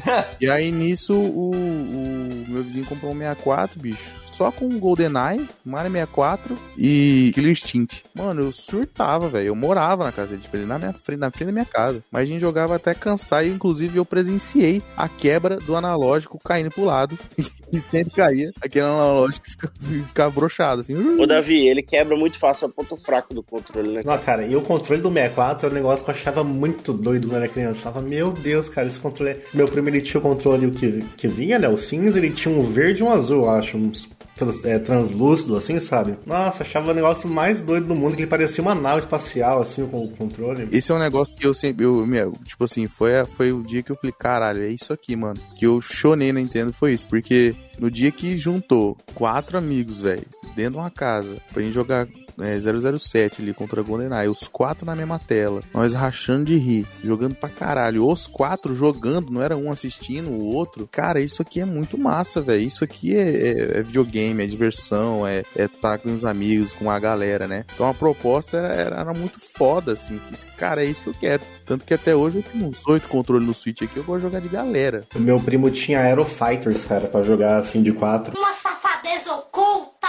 Você podia pegar, tipo, um joguinho, um avião vermelho, um azul, um preto e ficava lá se matando. Muito louco. Não tinha nenhum de 8 no 64, o adaptador? No 64 não. Não, não. Oito começou só no, no Nintendo, no Nintendo Wii. Nintendo Wii, desculpa. Eu lembro nessa época que, assim, eu ganhei o meu Super Nintendo no... Foi nos anos 2000 e depois disso eu comprava muito a revista da Nintendo que tinha aqui no Brasil. Isso é Nintendo Power. Não, não, é- tinha outra, era Nintendo World o nome da revista. Power acho que não tinha aqui, né? Acho que não tinha Power no Brasil. Era Nintendo World que, tipo, o próprio logo dela era logo da Nintendo, com o redondinho e tal. Verdade, verdade. E, cara, ela tinha uma página que era só de coisa do 64. Era jogo do 64, era. Qual é o nome daquele negócio de expansão lá? Que eu nunca entendi do, do, do 64. Ah, ele colocava mais memória RAM na- no, no Nintendo 64. Era isso. Isso. E tinha os- os controles, mano. Eu vi, eu vi os, os controles translúcidos. Eu falava, caraca, velho. Os Transparente, né? Com cor. Sim, mano, eu olhava pro, do meu do, Ninte- do Super Nintendo, todo cinza, eu falava, caraca, que massa isso. Pô, as versões do 64 que teve a do Pikachu, era a cara do Pikachu. Que tem o pezinho. E tem duas versões do Pikachu. Um que é azul e um que é laranja. O laranja é mais raro. E a gente faz coleção só de 64, né? O 64 é muito louco. Tipo, o Super Nintendo, ele não tem muitas versões. Ele tem duas, três versões. Duas japonesas, duas americanas, né? Essencialmente. Cara, o 64 tem, sei lá, velho. Tem 50 versões dessa merda, cara. Milhões de cores. E a Nintendo sempre foi boa nisso. Desde o 64, a Nintendo, ela, ela, ela sacou. Na verdade, acho que desde o do Game Boy Color, a Nintendo sacou um negócio, tipo,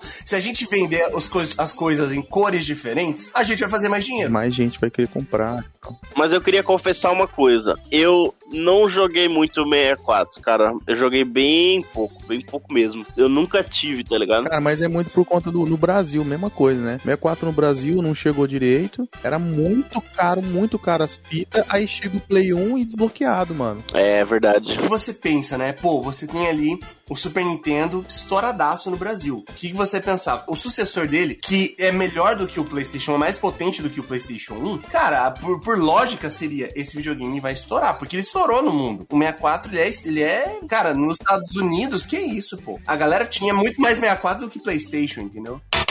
Cara, eu acho que não. Do que PlayStation 1? Eu também acho que não. Eu não lembro de que eu vi isso, mas o timing. A, a, no- foi no mesmo documentário, eu acho, o game que eu vi da, da batalha da, da Nintendo contra a SEGA. Que o timing da Nintendo de lançar um console com fita no 64 foi o errado. Porque você já tinha o PlayStation vindo no CD com mais. Mesmo que você tenha menos poder de processamento, mas você consegue ter jogos mais complexos, né? Você consegue ter mais texturas, consegue carregar mais informação num CD que num cartucho. Tanto que tinha cartucho de jogo da Nintendo que vinha com mais memória dentro do cartucho pra você poder jogar e tal. O PlayStation é o sexto videogame mais vendido da história. O 64 tá lá pro 15, tá ligado? Ele vendeu menos do que o Game Watch, cara. Menos do que o Game Watch. Mesmo o BO, o 64 era mais potente, ele tinha capacidade gráfica maior, só que a, a mídia dele cabia muito pouco porque eles continuaram na fita pelo BO que, eles, que aconteceu entre ele e a, e a Sony, né? Inclusive, pra quem não sabe, a história é a seguinte: quando a Sony começou a desenvolver o PlayStation 1, eles chamaram a Nintendo para desenvolver um console com eles. Não, é o contrário, né? É, foi o contrário. É, teve uma treta nesse desenvolvimento dessa parceria Sony Nintendo. A Sony separou a parceria, lançou o PlayStation e eu acho que o formato CD, a mídia física, o formato é Sony, né? O pior foi exatamente isso, porque a Nintendo não queria dividir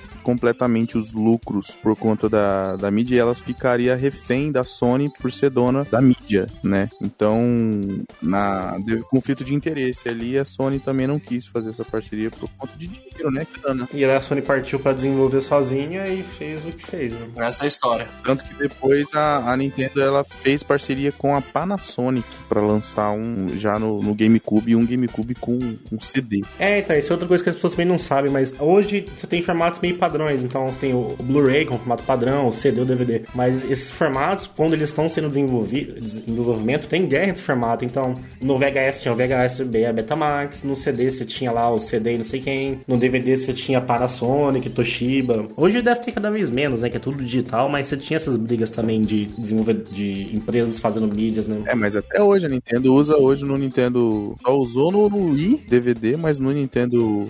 No Nintendo Switch hoje é cartucho é, é formato que é proprietário dela. né? Exatamente. Um- mas um- uma coisa que exemplifica esse lance é a mídia do GameCube, né? Também que a gente chegou nele. É, a mídia do GameCube ele é um mini DVD, só cabia 1.5 GB. Filha da puta, mano. Por que não fez o CD inteiro? Antes do GameCube, eu queria falar um pouco sobre o, sobre o controle do 64, porque pra quem nunca viu o controle do 64, ele é muito único e ele é feito pra jogar de uma forma muito específica. Que eu fui aprender muito depois de velho. Você tem que colocar a mão naquele na genitália dele ali.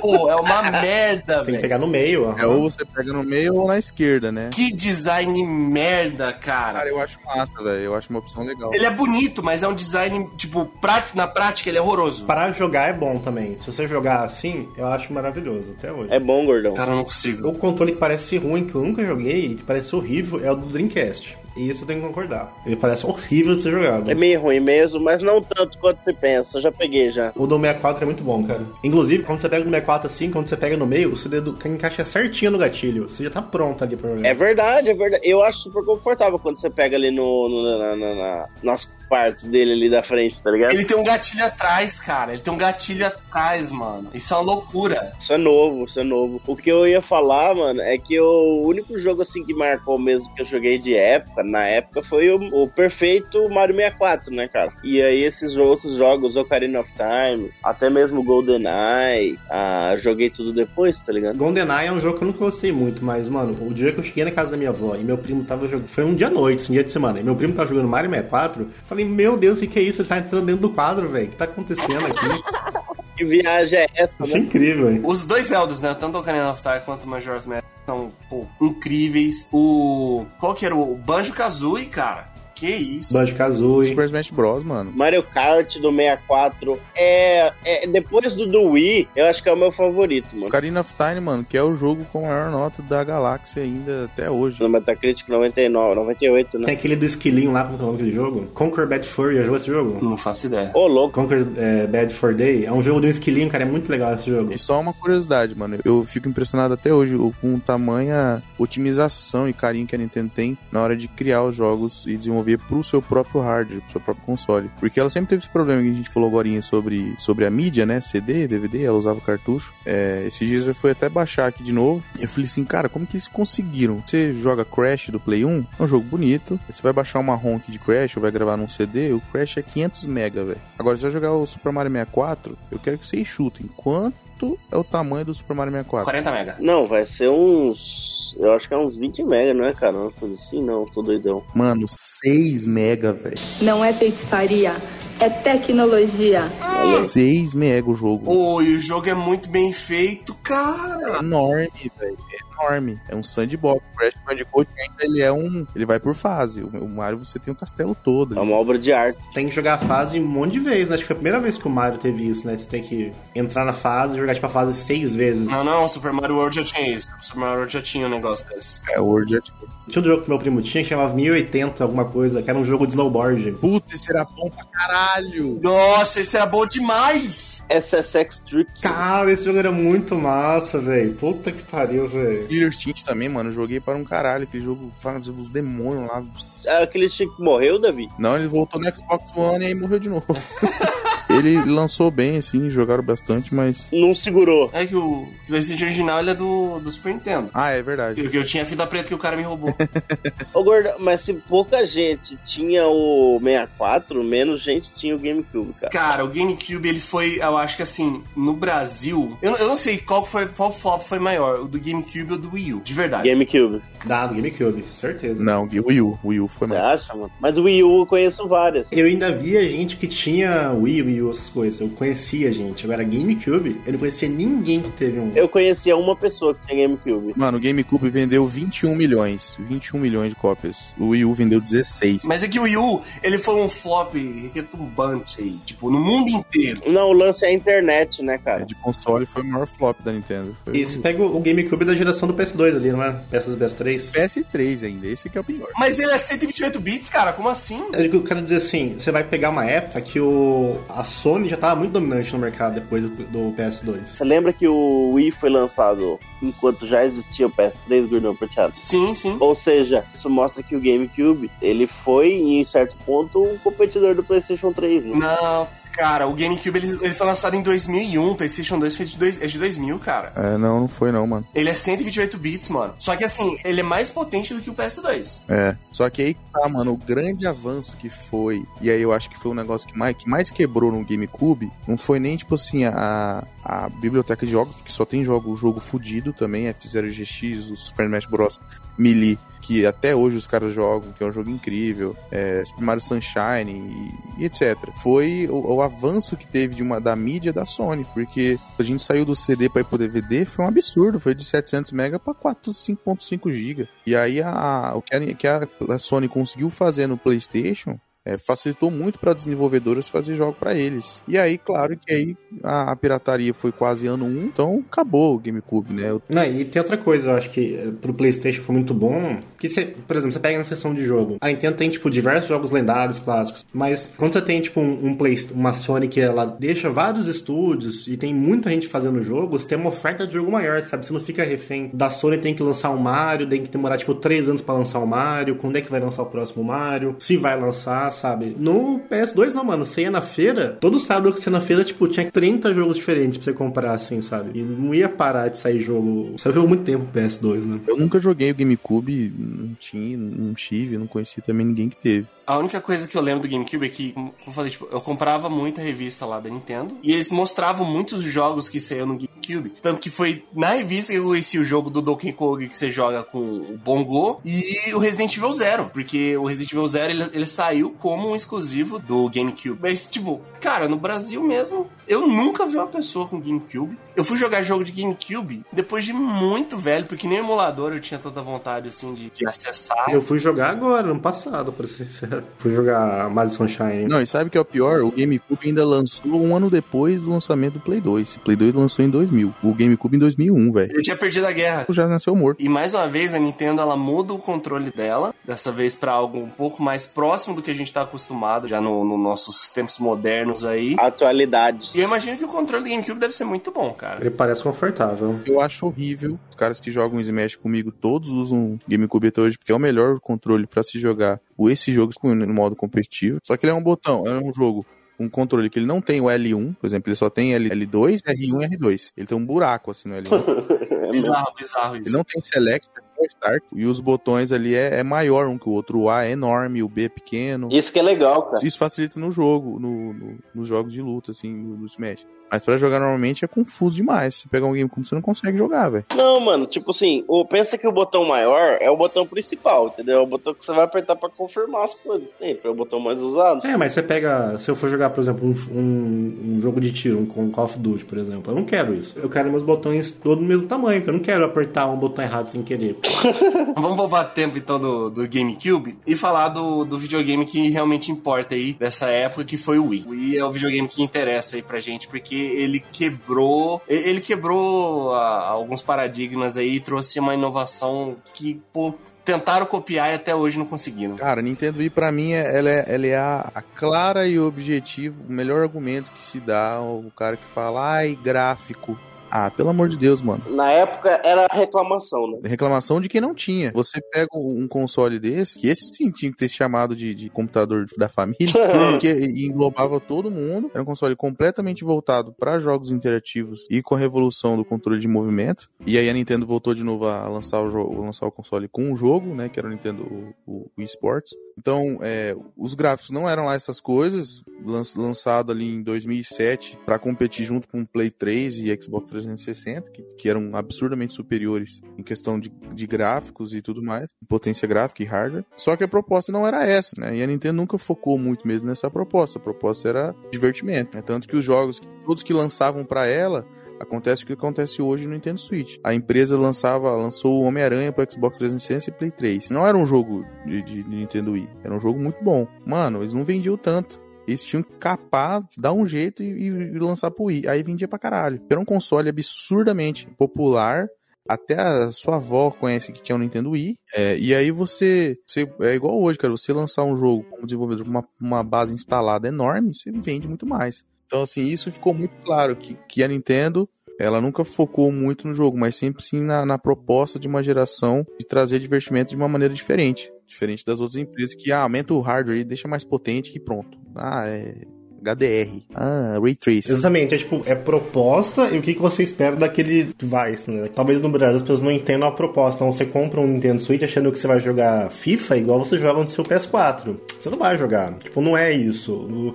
Ele não se presta a isso. E nem o David disse, gráfico não é tudo. Se você quiser jogar, você pode jogar, velho. Você vai jogar, não do mesmo jeito, mas você vai conseguir jogar cagando. Gráfico é uma coisa, tipo, quando eu compro um jogo, eu não compro um jogo porque, ah, o gráfico é bonito. Isso às vezes é importante, ó, puto, o gráfico é lindo. Mas você joga, tipo, um Zelda, ou você joga um Mario, ou mesmo no PS4, PS5, você joga uns jogos mais indies, assim, tipo Hollow Knight. Você não joga por causa do gráfico. O gráfico é lindo, é tipo cartunesco, é lindo, mas não é porque ele é realista. Isso não, é, não quer dizer tudo. E mesmo assim ela fez magia, mano, porque pra mim um dos melhores jogos já feitos é o Mario Galaxy. Então, eu acho que não jogar pelo gráfico é, eu acho que é, é o que é errado. Porque eu jogo Zelda, Breath of the Wild, jogo Odyssey por causa do gráfico, porque eu acho lindo. Não tô dizendo que é realista, mas é lindo. É, eu, eu digo assim, quando a gente fala, tipo, ah, o gráfico é foda, é tipo, ah, parece real, vamos dizer assim. Tipo, você pega o, o, trilho do, o trilho do Matrix lá, você fala, meu Deus, que parece que, tipo, você vê, a, você vê a sombra do cara, você vê o reflexo no espelho. Não, o problema é quando você coloca o gráfico acima de, de todas as outras coisas. O exemplo que eu dei, o Homem-Aranha tinha o mesmo Homem-Aranha pro PS3, pro Xbox e pro Nintendo Wii.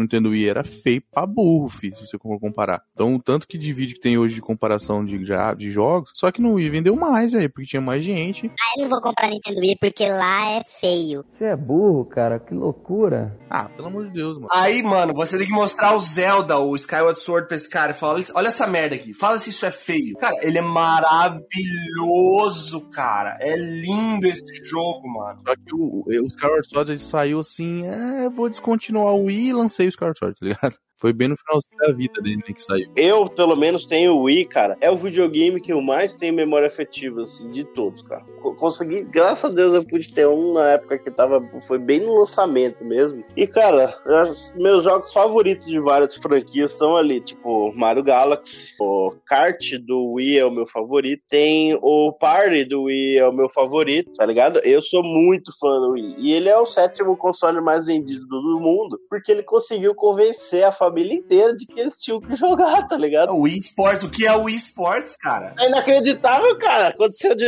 da- na frente dos nossos olhos, cara. Só vão comprando videogame. O Wii Fit, que isso? Você realmente teve ali, que nem o Dave falou, ali você teve o computador da família, cara. Não, a revolução do Just Dance e tudo mais, tanto que fez os outros acordar, né? Foi aí que veio o Kinect. Ah, mas nunca, nunca, nunca conseguiram. Nunca chegaram nem perto. Nunca serão. Aquele controle do PlayStation Move não é ruim. O Move tá sendo usado até hoje como complemento de VR, tá? Eu não sei como que foi no Wii U, ou mesmo no. Se isso tem muito no Switch, que eu não tenho um Switch, mas essa parada de usar o controle que você pode mexer foi muito forte no Wii, né? Depois não sei se ficou tão forte assim né, na indústria, né? Ah, ainda é, mano. Ainda, ainda é. Hoje em dia no VR. É, mas assim, quantas pessoas jogam, jogam no VR, sabe? É, não, VR é muito de nicho. Não é o que foi no, no Wii, sabe? Tipo, no Wii, tipo, todo mundo queria jogar o Wii, porque isso era uma, um chamativo pra você jogar o Wii também, né? Você ter, tipo, jogar um jogo de arc flash, ou um jogo de corrida que você usa o volantinho. Foi hype, né, cara, de, de, de jogo de, de mexer. Não, os caras lançaram o, o, o The Link The Crossbow Era, que era você jogar e uh, usar o- sendo o Link.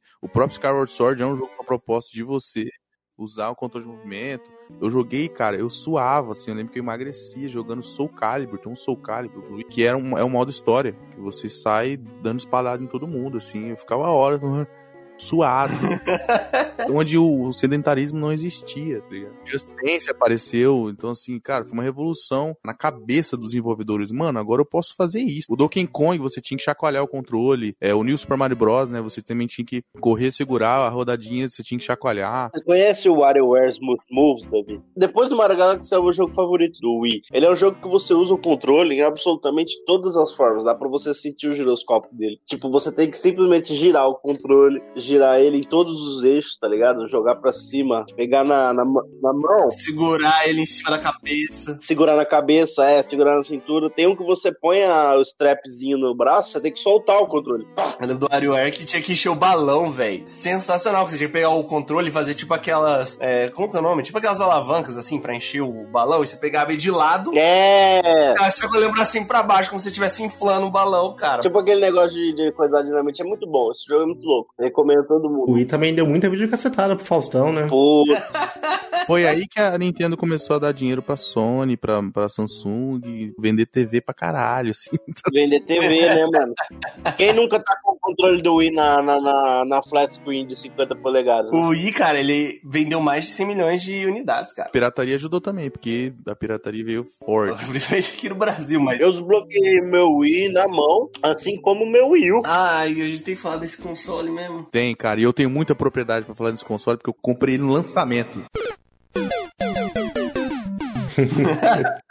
Eu comprei no lançamento, mas o Davi fez, fez muito mais que eu. Deixa eu contar essa história pra vocês. Tava nesse hype aí, o Wii. Meu irmão tinha o Wii. Depois de um tempo ele me deu o Wii dele. E eu tinha essa pira. Falei, mano, eu quero, né? Quero um console um pouco mais potente, jogar umas paradas absurdas. E aí eu vi o vídeo de lançamento do Wii U. Até mesmo eu não entendi, mano. Wii U, o que, que é o Wii 2? Era mais fácil o cara chamar de Wii 2, né? O... Beleza. Tanto que é um dos grandes piores disso aí é, é o Wii U seu nome bosta. Todo mundo que eu falo, ah, eu tenho Wii U. Aí eles falam, ah, Wii? Ele, não, Wii U. Aí você fica meia hora explicando. Mas quando eu vi o Wii U, cara, a proposta dele era muito sensacional. Era você usar a mesma ideia do Wii, tanto que você utiliza os Wiimotes, né, os controles, os mesmos controles do Wii, só que com um gráfico bem mais trabalhado, ainda assim um pouco para trás, porque ele lançou um ano antes, não, minto, ele lançou um ano depois do PS4 e do Xbox, então assim, não tem nem comparação gráfica, mas ele tinha essa proposta do Gamepad, que era o quê? Você ter um, um basicamente um Nintendo DS grande, você ter a proposta das duas telas. Então alguns jogos, eu lembro que nos lançamentos eles mostraram o Batman, o Ark, que nos outros consoles era um Batman normal, tranquilo, só que no, no Wii U você tinha, caralho, você jogava com ele na TV, só que enquanto você tava aqui com o seu controle, o gamepad com a tela, você tinha um cinto de utilidade do Batman aqui, você clicava, você não precisava apertar pause, sabe? Era um negócio super interativo. Até no, no, na promessa do Zelda Breath of the Wild, que é um jogo do Wii U, no Zelda Breath of the Wild, uma das maiores tristezas minhas era essa, porque nos anúncios, nos primeiros, as Nintendo Directs, que são as, os eventos que a Nintendo faz para anunciar, você via o mapa ali, você controlava tudo pela tela. No final, quando foi lançar, não, não, não saiu isso. Mas assim, a proposta do console era muito massa. Eu lembro até hoje de você ver um, um trailer, você ia jogar golfe, né? Tipo no esporte do Wii U. Você colocava o gamepad no chão, a tela no chão, aí você via a bolinha no chão. Aí você pegava o seu controle o emote e aí rebatia e tal. Então assim, a proposta era muito incrível. E aí você desligava a TV e continuava jogando aqui. Você não precisava alguém usando a televisão lá, você parar de jogar. Pra não dar dinheiro pra concorrente. Então, assim, era, era, era, a proposta era incrível. Sensacional. Eu tinha um amigo que tava vindo dos Estados Unidos em 2013, dois meses depois do lançamento. E a Nintendo tinha acabado de lançar o Wind Waker Remake em HD, que era o do GameCube, o Zelda, pra Wii U. Incrível, uma versão de colecionador, toda desenhada ali. Cara, lindo, o console lindo. E eu lembro até hoje, cara, eu paguei mil reais no meu Wii U na época. Não sei, acho que o dólar devia estar dois reais, dois e pouquinho, em 2013. Cara, quando chegou, eu, eu surtei. Eu, ia na loja no shopping, vocês lembram da Game Square? Tinha jogo lá. Caralho, eu comprei um Injustice, comprei vários jogos, assim, não tinha Nintendo no Brasil, então eu tinha que colocar minha, minha, minha loja no Canadá pra poder comprar os jogos. Foi no Wii que tinha aqueles totemzinho de, tipo, ah, você compra um, um Funko do Mario, assim, coloca no videogame. Amiibo. Aham, foi ali que começou essa máquina. Você não imagina o que que virou isso aí, Bob, ao longo dos anos. E foi ali que começou um, o controle ter compatibilidade com o NFC, né? Então, assim, o, o, por mais que o jogo, o, o, console foi um fracasso, eu acho muito legal porque a Nintendo ela não, ela não falou assim, cara, pensa o seguinte, se a gente, a gente tem uma empresa, nós, nós fracassamos, cara, vamos continuar ela aqui com a menor força de vontade, né? Que fudeu. Cara, a Nintendo tava com um console falido, o menor, o menor venda da galáxia, e ela tava fazendo jogos incríveis, cara. Então, assim, ela apostou muito no first party, né? Que eram os jogos que ela, que ela mesma fazia. Aí ela fechou a parceria com a Platinum, comprou a, a série Bayonetta, fez Bayonetta é, dois. Tem que ver o Yu assim como realmente uma transição, sabe? Entre o que ela fazia, o Wii e o Switch. Mas é uma transição muito ruim, cara. Então, mas é como, como é que a gente passa daqui para cá, sabe? Não, pra vocês terem noção, eu levava. O, o, o Wii U é um trambolho. Eu até mandei uma foto pro, pros caras. Quando chegou meu Xbox Series S, o Wii U ele é maior que o Xbox Series S, velho. Sério? Eu levava o console pra, pro trabalho na hora do almoço. Eu levava o console, ligava na tomada e ficava jogando no, na tela do, do GameCube. Do gamepad. Eu fiz isso na faculdade. O gordão é prova, ele viu eu fazendo. A proposta de você ter, tipo, um negócio pra você jogar, você poder andar com ele, levar, era, tipo, nasceu ali, sabe? É, tipo, como é que a gente faz um Switch pra passar pra cá, pra ter um negócio que a gente pode realmente levar e não precisar usar a TV e a portátil e a mesa? Tinha um plano, sabe? Isso só mostra que Nintendo já tava planejando. Porque os jogos, mano, Mario Kart 8, Super Mario Kart 8 é um absurdo de jogo. O Donkey Kong Tropical Freeze, todos eu comprei, assim, em pré-venda. O Super Smash Bros. Platum. Platum é legal demais, né? Xenoblade. Cara, todos os jogos que saíram pra época pro console da Nintendo foram incríveis. Assim, eu não conheço nenhum. Que, putz, horrível. O problema era, cara, não tinha third party, não tinha jogos assim de outras desenvolvedoras. FIFA saiu um FIFA tipo 16, nunca mais saiu. Saiu um Call of Duty Ghost, depois nunca mais saiu. Pra quem não sabe ainda, o FIFA que sai pro Switch, ele sai o FIFA tipo 21 pro Switch. Ele não é o FIFA 21, ele é o FIFA 18 e com um nome novo. Ele não é tipo o jogo. No Wii ainda era, mas aí o apoio da, da, das third parties, tanto que tinha, teve uma crise lá, que é, eu acompanhava muito nas notícias, e as third parties estavam largando a Nintendo full time, assim, e a gente tinha até dúvida quando o Sam lançasse o próximo console dela, elas iam voltar, elas iam lançar alguma coisa, a EA, alguma coisa, porque mesmo o console falido, é, ela ainda vendia muito jogo, cara. Muito jogo mesmo, assim, não tinha como comparar, mesmo com um console pouco vendido. Mas isso só mostra o quanto que ela estava planejando já fazer isso no Switch. Tanto que os jogos mais vendidos do Nintendo Switch eram jogos de Wii U. Mario Kart, Smash, Bayonetta, todos, todos, sem exceção, ele trouxe, eles trouxeram Splatoon, que foi um jogo que, que uma franquia nova que a Nintendo criou, para quem fala que a Nintendo não cria nada, criou no Wii U, ela, ela trouxe de, novo, de volta pro Switch, então assim, foi realmente, cara, o Wii U foi um, um processo de transição da Nintendo, tentar entender o que, que ela queria ali, parece que foi um beta, assim, um console beta, e aí ela viu que realmente não vendeu, ela, ela até puxou o lançamento do Switch. mais pra trás. Tem duas coisas, eu acho que são subestimadas, tá? Porque o Wii U ele é um console muito legal. Dá para fazer. O Davi é a pessoa que mais pode falar isso. Ele foi o que mais modificou. Ele é uma máquina de emulação massa. Cara, ele é a melhor máquina de emulação que existe hoje em dia. Eu já explico por quê. Primeiro, o Nintendo Wii U ele é o mesmo hardware do Wii, que é o mesmo hardware do GameCube. Então o Nintendo Wii, pra você ter noção, ele tem um dual boot. Quando você liga ele, você escolhe se você quer jogar o Wii, se você quiser jogar o Wii U. Então, se você entrar no Wii, você vai entrar na interface do Wii, normal, como se você tivesse com o Nintendo Wii mesmo. Você põe o jogo de Wii e o Nintendo Wii é compatível com jogos de GameCube, oficial, sem nenhuma mutreta. Então, no Nintendo Wii U, você conseguia jogar GameCube, Wii e Wii U, de fábrica, e sem gambiar. Então, é incrível o que o console pode fazer. Fora aí, quando a galera é, uma hackeada, né? Você roda todos os emuladores. A Nintendo, ela lançou na época do Wii U um negócio chamado Virtual Console. O que que era?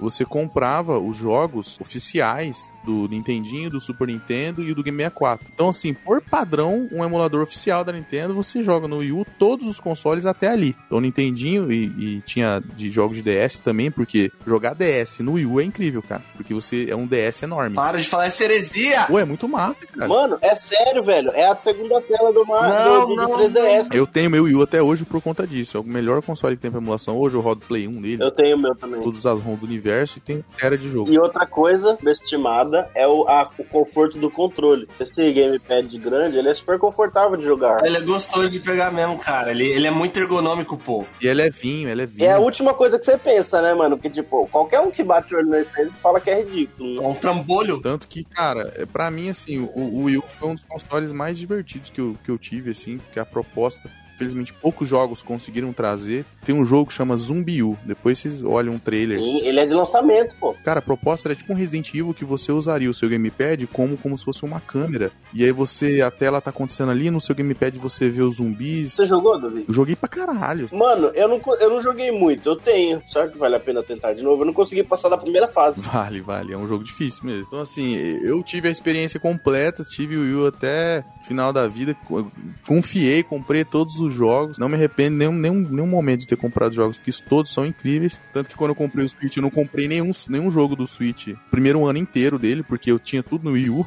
todos, né? Tanto, inclusive, o Breath of the Wild. Eu zerei Breath of the Wild no Wii U, mano, pela primeira vez. Infelizmente, para mim, o, o, o fracasso dele foi pela questão de marketing. Eles não conseguiram explicar. O PlayStation 5 já passou em vendas, tá? Inclusive. Ah, com certeza. já passou, é o pior. E nem tem Play 5 pra vender direito, hein? Você não consegue comprar PlayStation 5. A Nintendo não conseguiu explicar como que era esse nome, se era o Wii 2, se era o Wii, se era o Wii normal. Porque a- o console em si, cara, é um console incrível. Se você tiver a oportunidade de jogar, é muito legal. Ele tinha, uma, ele tinha uma, um sistema de rede social, você interagia com as pessoas ali na sua te- na tela inicial ali, você tinha um Facebook de desenho. Cara, tipo assim, tinha uma infinidade de coisas que você podia fazer. O gordão prateado, onde ele veio aqui em casa e jogou umas 5 horas de Zelda Breath of the Wild no Wii U, não foi, gordão? E foi justa, justa a etapa que ele se veste de concubina lá pra entrar no negócio do deserto. Mas vamos falar então da, da grande máquina que a gente tem hoje. O grande console da Nintendo, na minha opinião, a- o maior console que a Nintendo já produziu na história. Porque o Nintendo Switch foi uma reviravolta inacreditável. Vai ter música de vitória, tá? Agora. Parabéns aí pra Nintendo. Conseguiu sair dessa porcaria, desse flop, desse fracasso, pra dos videogames mais inovadores que, que existem até hoje. Eu, eu ainda acho que o mais inovador na Nintendo foi o Wii, que foi um, um- na época assim que quem, quem viveu foi caralho. Que isso, movimento? Mas e o papelão, Davi? E o papelão? Você não acha que tinha um pouco de hate a mais no Wii do que no Switch, cara? Não, não, porque muita gente, quando lançou o Switch, muita gente falou assim: ah, isso já existe. Ah, já, já tinha. é, o, mano, o PSP, não tem como não falar da- dos concorrentes. Eu tenho um PSP Go. O PSP Go já faz isso. Ele lançou com uma dockzinha que você conectava e jogava na televisão, com um controle de PS3. Então, assim, não era novidade o, o que a Nintendo tava fazendo. Em questão de, de, tipo assim, nossa, revolução no sentido de pô, portátil híbrido. Não era, não era novidade. Mas o que ela conseguiu trazer com isso, né? Uns jogos com qualidade, um hardware potente pra caralho pra época, um negócio menor, pequeno, você ter ele controle de movimento, o Rumble HD, que hoje tem no controle do PlayStation 5, que é aquele, o Vibracal, o velho, ó, sensor de velho, é, o, o, o HD Rumble ali que você vai sentindo certinho o que tem, o que não tem, isso pra mim foi uma das grandes revoluções, tanto que quando lançou o Switch mesmo, eu fiquei com meu Wii ainda uns seis meses, falei, ah, bacana, vamos ver aí. Não, e aquele negócio, cara, eu acho que quando o Switch saiu, é- a transição entre o Wii U ajudou na transição, então as pessoas já sabiam mais ou menos, sabiam não, mas sabiam melhor qual que era a proposta do Wii, o que que era o Wii, pra que que servia, o que esperar do Wii. Já, tinha- já vinha, tipo, de Wii, Wii U, aí vem o Switch. E o nome traz isso, cara. O nome, o nome traz, é outro nome. O Switch, o que que é o Switch? Pô, você trocar. Geralmente, né? A mudança. Não, e, e você imagina assim, por exemplo, se sai o Switch antes do próprio Wii U, por exemplo, de ser essa interação de você ter um controle que tem uma tela, que você consegue. Eu vejo assim, tipo, as- as pessoas já sabiam, quando você vê o Switch, você já sabe o que que é aquilo lá. Ele parece uma clara evolução do controle do Wii U. Você olha e fala, mano, isso aqui. Então, essa transição, sabe? Às vezes você precisa ter um, um- um- esse intermediário assim, que mesmo que ele fale, mas você sabe que isso vai conduzir à transição que você quer. Importante, tanto é que o que manteve a Nintendo viva, todo mundo falava, eu lembro da época do Wii U, todo lugar que a gente entrava de fórum falava assim, Nintendo tá falida, Nintendo vai falir, Nintendo morreu. Que o Wii U era ridículo, só que o que manteve a Nintendo era o 3DS. O 3DS vendeu mais de 80 milhões, manteve a Nintendo, tanto que ela lançou muito jogo pro Wii U e pro 3DS. Então se lançasse junto, ela mataria né, o próprio console portátil dela. Foi a proposta dela hoje, não tem mais, né? É o próprio Switch. E outra, outra coisa, o Switch, cara, ele é bem feito, né? Tudo, tudo dele é bem feito, né? tudo é gostoso de usar. O menu funciona bem. Tirando os analógicos que, que falham a cada 30 dias, né? É- eu acho que tudo é bem polido, sabe? Ele é muito bem otimizado, cara. Ele é muito bem otimizado. O que a magia que os caras fazem com aquele hardware, você parar pra ver é um hardware, na verdade, de 2011, que foi o lançamento do, do Tegra X1 da Nvidia. Não, perdão, 2011 não. 2015, né? O Nintendo Switch foi lançado em 2017. É um absurdo, assim, é um sistema muito simples, tanto que muita gente hoje reclama que não dá pra você colocar tema no Switch, que no, no Nintendo DS dá pra você colocar, mudar a aparência, não dá. É tipo assim, é cruzão, você abre e joga o seu jogo, doido. Vai, vai embora. Eu concordo com o que eu for nisso. Eu olho pro Switch, ele me dá a impressão de ser algo, tipo, agradável, assim, sabe? Você olha, tipo, ele é bonito de. Principalmente quando ele vem com os controlezinhos vermelho e azul. Aê! Eu falo, mano, isso aqui, tipo, é algo que eu queria ter, sabe? Pra ter, porque, tipo, parece muito legal você ter isso aqui. Ele é muito bonitinho. A maior inovação que eu vi nos controles foi o lance do Rumble HD, que me, me interessou muito. E ele tem uma câmera, né? Ele tem uma câmera com sensor infravermelho no Joy-Con direito, que é pra você jogar alguns jogos bem específicos ali, né? Tanto é que ela é usada pro, pro papelão aí, pro Nintendo Labo. Fazer uma funçãozinha do Wii, né, cara? É, ele tem todas as funções do Wii, ele tem controle de movimento, sensor de profundidade, né? E, e o lance de você poder, você comprar o console já com dois controles. Porque ele vira dois controles. Sim, sim. Essa é outra coisa também, uhum. Isso realmente é, é apaixonante. Você poder jogar de dois fora da sua casa, tipo no avião, você poder jogar de dois. Eu joguei na praia. Você não vai conseguir isso em nenhum outro lugar. Jogar com duas pessoas tipo, no ônibus. Por isso não vai ter em nenhum lugar. Eu acho que é o, a principal sacada. Você tirar o controlezinho, ele virar dois e você tá viajando com seu filho, com seu irmão e jogando. Uma experiência que a gente sempre via em. Não sei se vocês assistiam trailers de, de Game Boy na época, que era você jogar com o seu amigo, um no seu Game Boy, o outro no outro capinha. Finalmente eu consegui ter, sabe? E isso é uma das coisas que eu queria muito comprar um Switch aqui, tanto para jogar alguns jogos, que era no sentido assim, ah, às vezes eu vou na minha casa e minha namorada, a gente vê um filme, eles não tem muita coisa para fazer. É você carregar algo que não é um trambolho, que é tipo kitinho, você pode levar na casa de um amigo e vamos jogar aqui, sabe? Tipo, você põe na mochila, não incomoda, você tira rapidão, não precisa nem de TV, sabe? Você senta na cama, joga. E isso é uma das coisas que mais atrai no Switch. É, pois é, mano. Eu, eu falei até no começo do programa que a Nintendo lançou uma tendência enorme com essa porra, tá ligado? Pra indústria inteira. Mas a grande sacada dela, mano, porque assim, uma das coisas que eu fiquei em pé atrás era.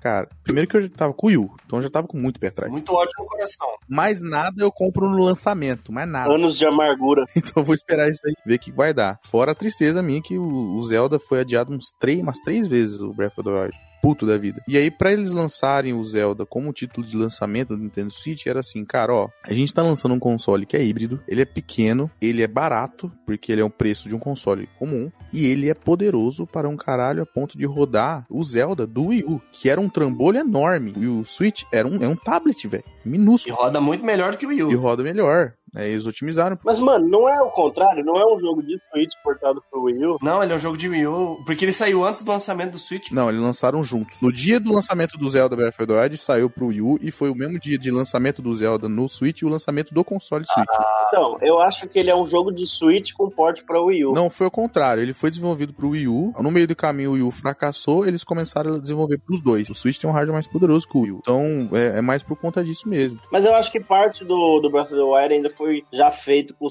em mente. Parte. Foi, foi. Tanto é que nem eu falei pra vocês, os trailers de lançamento do, do Breath of the Wild mostravam um mapa no Wii U, era lindo. Não saiu nada, a tela do gameplay fica preta se jogar Breath of the Wild. Foda-se, tá ligado? Vamos otimizar pro Switch.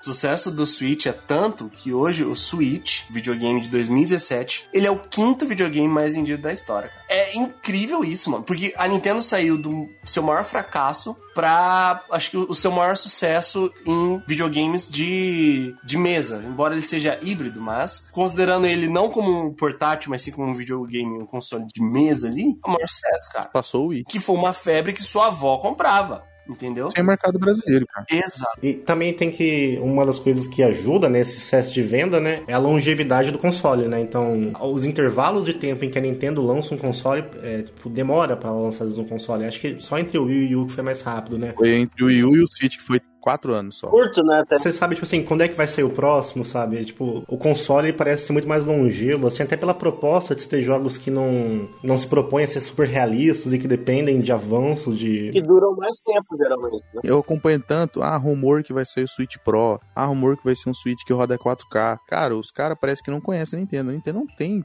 ah, vou lançar 4K. Não tá nem aí pra 4K, pô. Aí o que, que ela faz? Boa tarde. Meu Switch agora tem tela OLED. Mas é a mesma coisa. É a mesma bosta, só que com uma tela OLED sabe? Essa é a Nintendo. Eu, quando ela anunciou, eu falei assim: ah, entendi. Cara, é, é, isso. Então, assim, tanto que ela fala: a gente não tem ideia nenhuma de lançar um console tão cedo. E, e, e o próprio Shigeru Miyamoto falou: estamos na metade da vida do, do, do Switch, que já tá com 5 anos aí. Mais de 5 anos, quase já. Ou seja, por 10 anos de console, mano, isso que é uma alegria de você comprar um console e durar. 10 anos. Compra um PC pra ver se dura 10 anos. E sem contar que a Nintendo faz um negócio muito bom, que é aquilo que a gente falou já lá no começo, de continuar com seus jogos principais. Elas fazem um jogo que nenhum outro console vai ter, então você obrigatoriamente tem que comprar o console deles. E o que os caras lançaram de jogos sensacionais no Nintendo Switch não tá escrito. Não, fora a galera que queria muito jogar os jogos do Wii U, e acabou comprando o Switch para jogar os jogos do Wii U. o Mario Kart 8, Mario Kart 8 é o jogo, o jogo mais vendido da história da quase acho que da, da humanidade em console. Com o Nintendo Switch vendeu 100 milhões console. O, Mario Kart 8 é 80 milhões. No Switch, mano. O do Switch é a versão Deluxe, né? Não tem um nome diferente, algo assim? A única diferença é que a do Switch veio com as DLCs que tinha no Wii U. Sim, eu comprei DLCs de Mario Kart 8. e ele vem com uma funçãozinha a mais que você guarda um do item. Tipo, no, no Mario Kart 8 do Wii U você só segura um cogumelo ou uma banana. O Switch segura duas. É só isso a diferença. É o mesmo jogo. O mesmo jogo mesmo. É tipo relançamento, né? Assim eles fizeram com todos. Então, assim, cara, isso fora, os caras queriam jogar Bayonetta, os Donkey Kong, todos os jogos que foram lançados pro Wii, o cara não ia comprar um console fracassado para jogar um jogo só. Pra um negócio nichado como a Nintendo, a gente não pode negar que é nichado. Porque se você comprar um, hoje um PlayStation 5 ou um Xbox Series, você vai ter poucos jogos que são capazes de vender o, o, console, por exemplo, PlayStation, por exemplo. Quando sair o God of War, vai ser um, um jogo que provavelmente os caras vão falar, pô, já que a gente pra jogar isso tem que comprar o console, a gente vai comprar o PlayStation 5. Mas você não tem nada hoje tão impactante a esse ponto. O da Nintendo não tem dessa. Você vai querer jogar Pokémon Legends aí, Arceus, que é sensacional? Desculpa, você vai ter que comprar o Nintendo Switch. Mas é aí que tá, mano. O, o público da Nintendo que é diferenciado. Você, o- a PlayStation, porra, God of War é foda. Mas fala isso pra uma criança de 10 anos. Ela cagou pra God of War. Nossa, sangue. Coloca o Splatoon 2 na frente dela agora pra você ver. É, bota Splatoon, bota Mario Kart, bota Zelda Breath of the Wild, que é bonito pra todos os públicos, né? Então, tanto que o público Pokémon tem mais gente jogando que é mais velho do que as crianças. Então você atinge muito mais, né? Essa é a grande sacada. E o grande sucesso do Nintendo Switch hoje é muito devido ao fracasso do Wii cara. A que vem pra bem, é isso? É mais que vem pra bem. Davi que o diga. Puta, nem me fala. Fora as, as inovações em relação a controle que ela trouxe. O Mario Odyssey, cara, eu queria apagar da minha mente pra poder jogar tudo de novo. Eu também. É, é um jogo que você, você tem a inovação do, do controle do HD Rumble ali que hoje tem no Play 5, além do movimento ali. Você tem um sensor no controle inteiro de, de vibração. Então tem alguns momentos que você só consegue pegar uma estrela, pegar uma lua ali, se você for é, investigando onde que vibra mais e você vai sentindo essa sensação, se- essa dinâmica sensorial, ela foi implementando. Então assim, cara, é incrível, assim, ela sempre inovando nas maneiras que você tem pra jogar o bagulho. Sempre, muito legal. É implementando controle de movimento em tudo. Então, todo, todo lugar que você, vai mirar, hoje eu não consigo jogar no Xbox nenhum jogo de, de FPS. Ela me ferrou, velho. Eu não consigo jogar um, controle de- um jogo de FPS no analógico. Eu só jogo no controle de movimento. Que é assim, assim, o controle de movimento, mano, ele é quase um mouse. É um mouse portátil, porque você tem um controle tão preciso, tanto que todos os jogos que foram desenvolvidos e portados pro Switch tiveram que implementar. Fortnite, Doom, todos esses jogos, só no Switch tem controle de movimento, que é o controle é muito preciso. E tem outra coisa, né? Como a Nintendo ela tem a propriedade dos jogos, então quando ela lança um- o hardware, por exemplo, com o controle de movimento, ela já pensa no jogo pra atender aquele hardware, né? Então como é que a gente coloca isso no jogo? Agora, quando a, a Sony lança o PS5 com controle, com HD Rumble e tal, depende das desenvolvedoras é, entenderem como aquilo funciona, como é que a gente vai colocar no jogo, se a gente quer colocar no jogo. É por isso que é bom ter tanto jogo AAA, tá ligado? Tanto jogo da, da própria Nintendo. A Sony tentou fazer isso, pô. Ela falou: ah, a gente tem um controle muito foda. Olha só, desenvolvedores, como ele é foda. Vou lançar um joguinho de robozinho, hein? Olha só? Ele é brabo, hein? Faz igual. Pô, pelo amor de Deus, mano, lança um jogo de verdade. A Nintendo faz o melhor jogo possível, não? Aí a Nintendo vai lá e lança Zelda, lança Mario, lança Splatoon. Eu, eu sempre gosto de falar. Você quer entender como que a, a- Nintendo é? Você só é, trazer o paralelo entre os jogos da concorrência e os jogos dela, da mesma categoria. Você põe PlayStation, God of War. O da Nintendo, Zelda Breath of the Wild. Você põe no jogo de- mundo aberto é assim, é Zelda, God of War. Arquitetura diferente, controle de movimento, gráfico cartunista, é Call of Duty. O meu FPS é de tinta, doido. Nós não mata, nós pinta. É quem pinta mais, né? então, assim, cada paralelo você vê, cara, que, tipo assim, é, uma, é, um- é completamente diferente a E vibe. como consegue, né? Porque o Splatoon é muito divertido, cara. Muito, cara. Muito divertido. E é um público diferente. Tá tudo bem. Só que tem gente que compara a Nintendo com as outras empresas como se todas elas tivessem a mesma visão. Como se gráfico fosse tudo. Como se gráfico fosse tudo, como se os jogos tinham que ser iguais pra sempre. É só aumentar o hardware e não inovar em nada. Se tem um console que não vai sair Elden Ring, que não vai ter como jogar Elden Ring, vai ser o Switch, pô. Tem jeito. Cara, vai sair. Vai sair o Elden Ring pro Switch. Ai, Davi. Greve que eu tô falando. Vai sair. Saiu já Dark Souls, mano. Ai, ai, ai. Dark Souls pro Switch. Você joga online, tem o, rema o remaster pro Switch roda lindo, cara. É mesmo? Então, assim, os caras não vão largar ó, o osso de lançar jogo pra uma base instalada absurdamente enorme atualmente. Os caras todos estão portando. Os caras estão com. Mano, existem empresas ganhando milhões, como a Panic Button. São empresas falando assim: você quer lançar seu jogo pro Switch? Vem no pai, vem no pai que eu faço. Mano, você não acredita que roda Duna aquela desgraça. Mortal Kombat 11 é, um, é, um, é uma magia do mundo que roda no Switch. Rocket League, Fortnite. Então, assim, todos esses, esses jogos eles querem instalar. E é possível. E isso que eu acho mais massa você impulsiona o, o, cara a fazer um jogo mais bem feito, mais polido, menos bug, menos erro, né? Porque você, você tem que otimizar o seu jogo de maneira mais melhor maneira possível para que ele rode. Teve essa polêmica agora do, não sei se vocês viram, do Dying Light 2, que foi lançado recentemente no Xbox Series S. Os desenvolvedores falaram assim: "Não, porque só tava rodando a 30". Não, porque o Xbox Series S não aguenta. Mano, a galera caiu em cima, não, porque ele é fraco, a GPU dele é fraco. E até no Xbox Series X não, tava rodando a 60 e 1080, não tava rodando 4K. Ah. Mano, passou uma semana, os caras lançaram um patch. Dying Light rodando a 60 no Xbox Series X. Porra, como assim? O hard não era fraco? Ou vocês que são ruim.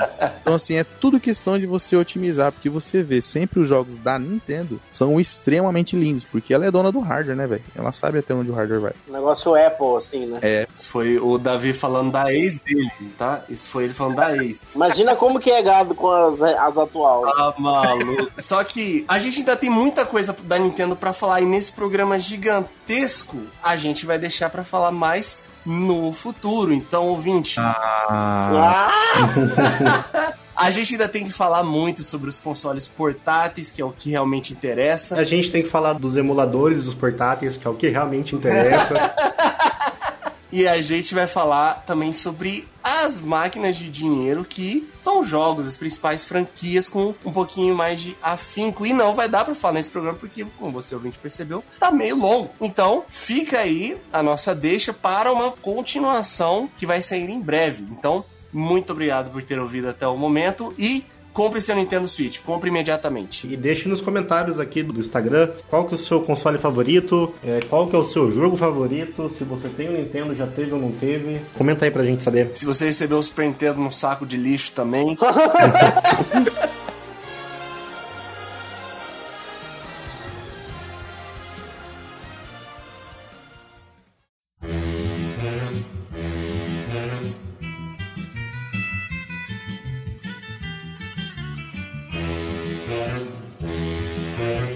Obrigado por escutar o Capivara Cibernética. Esse é um projeto independente. Então, se você gostou da nossa ideia e se você quer nos apoiar, pode entrar em contato conosco lá no Instagram do Capivara Cibernética. Também fique à vontade para mandar um tema. Valeu, tamo junto!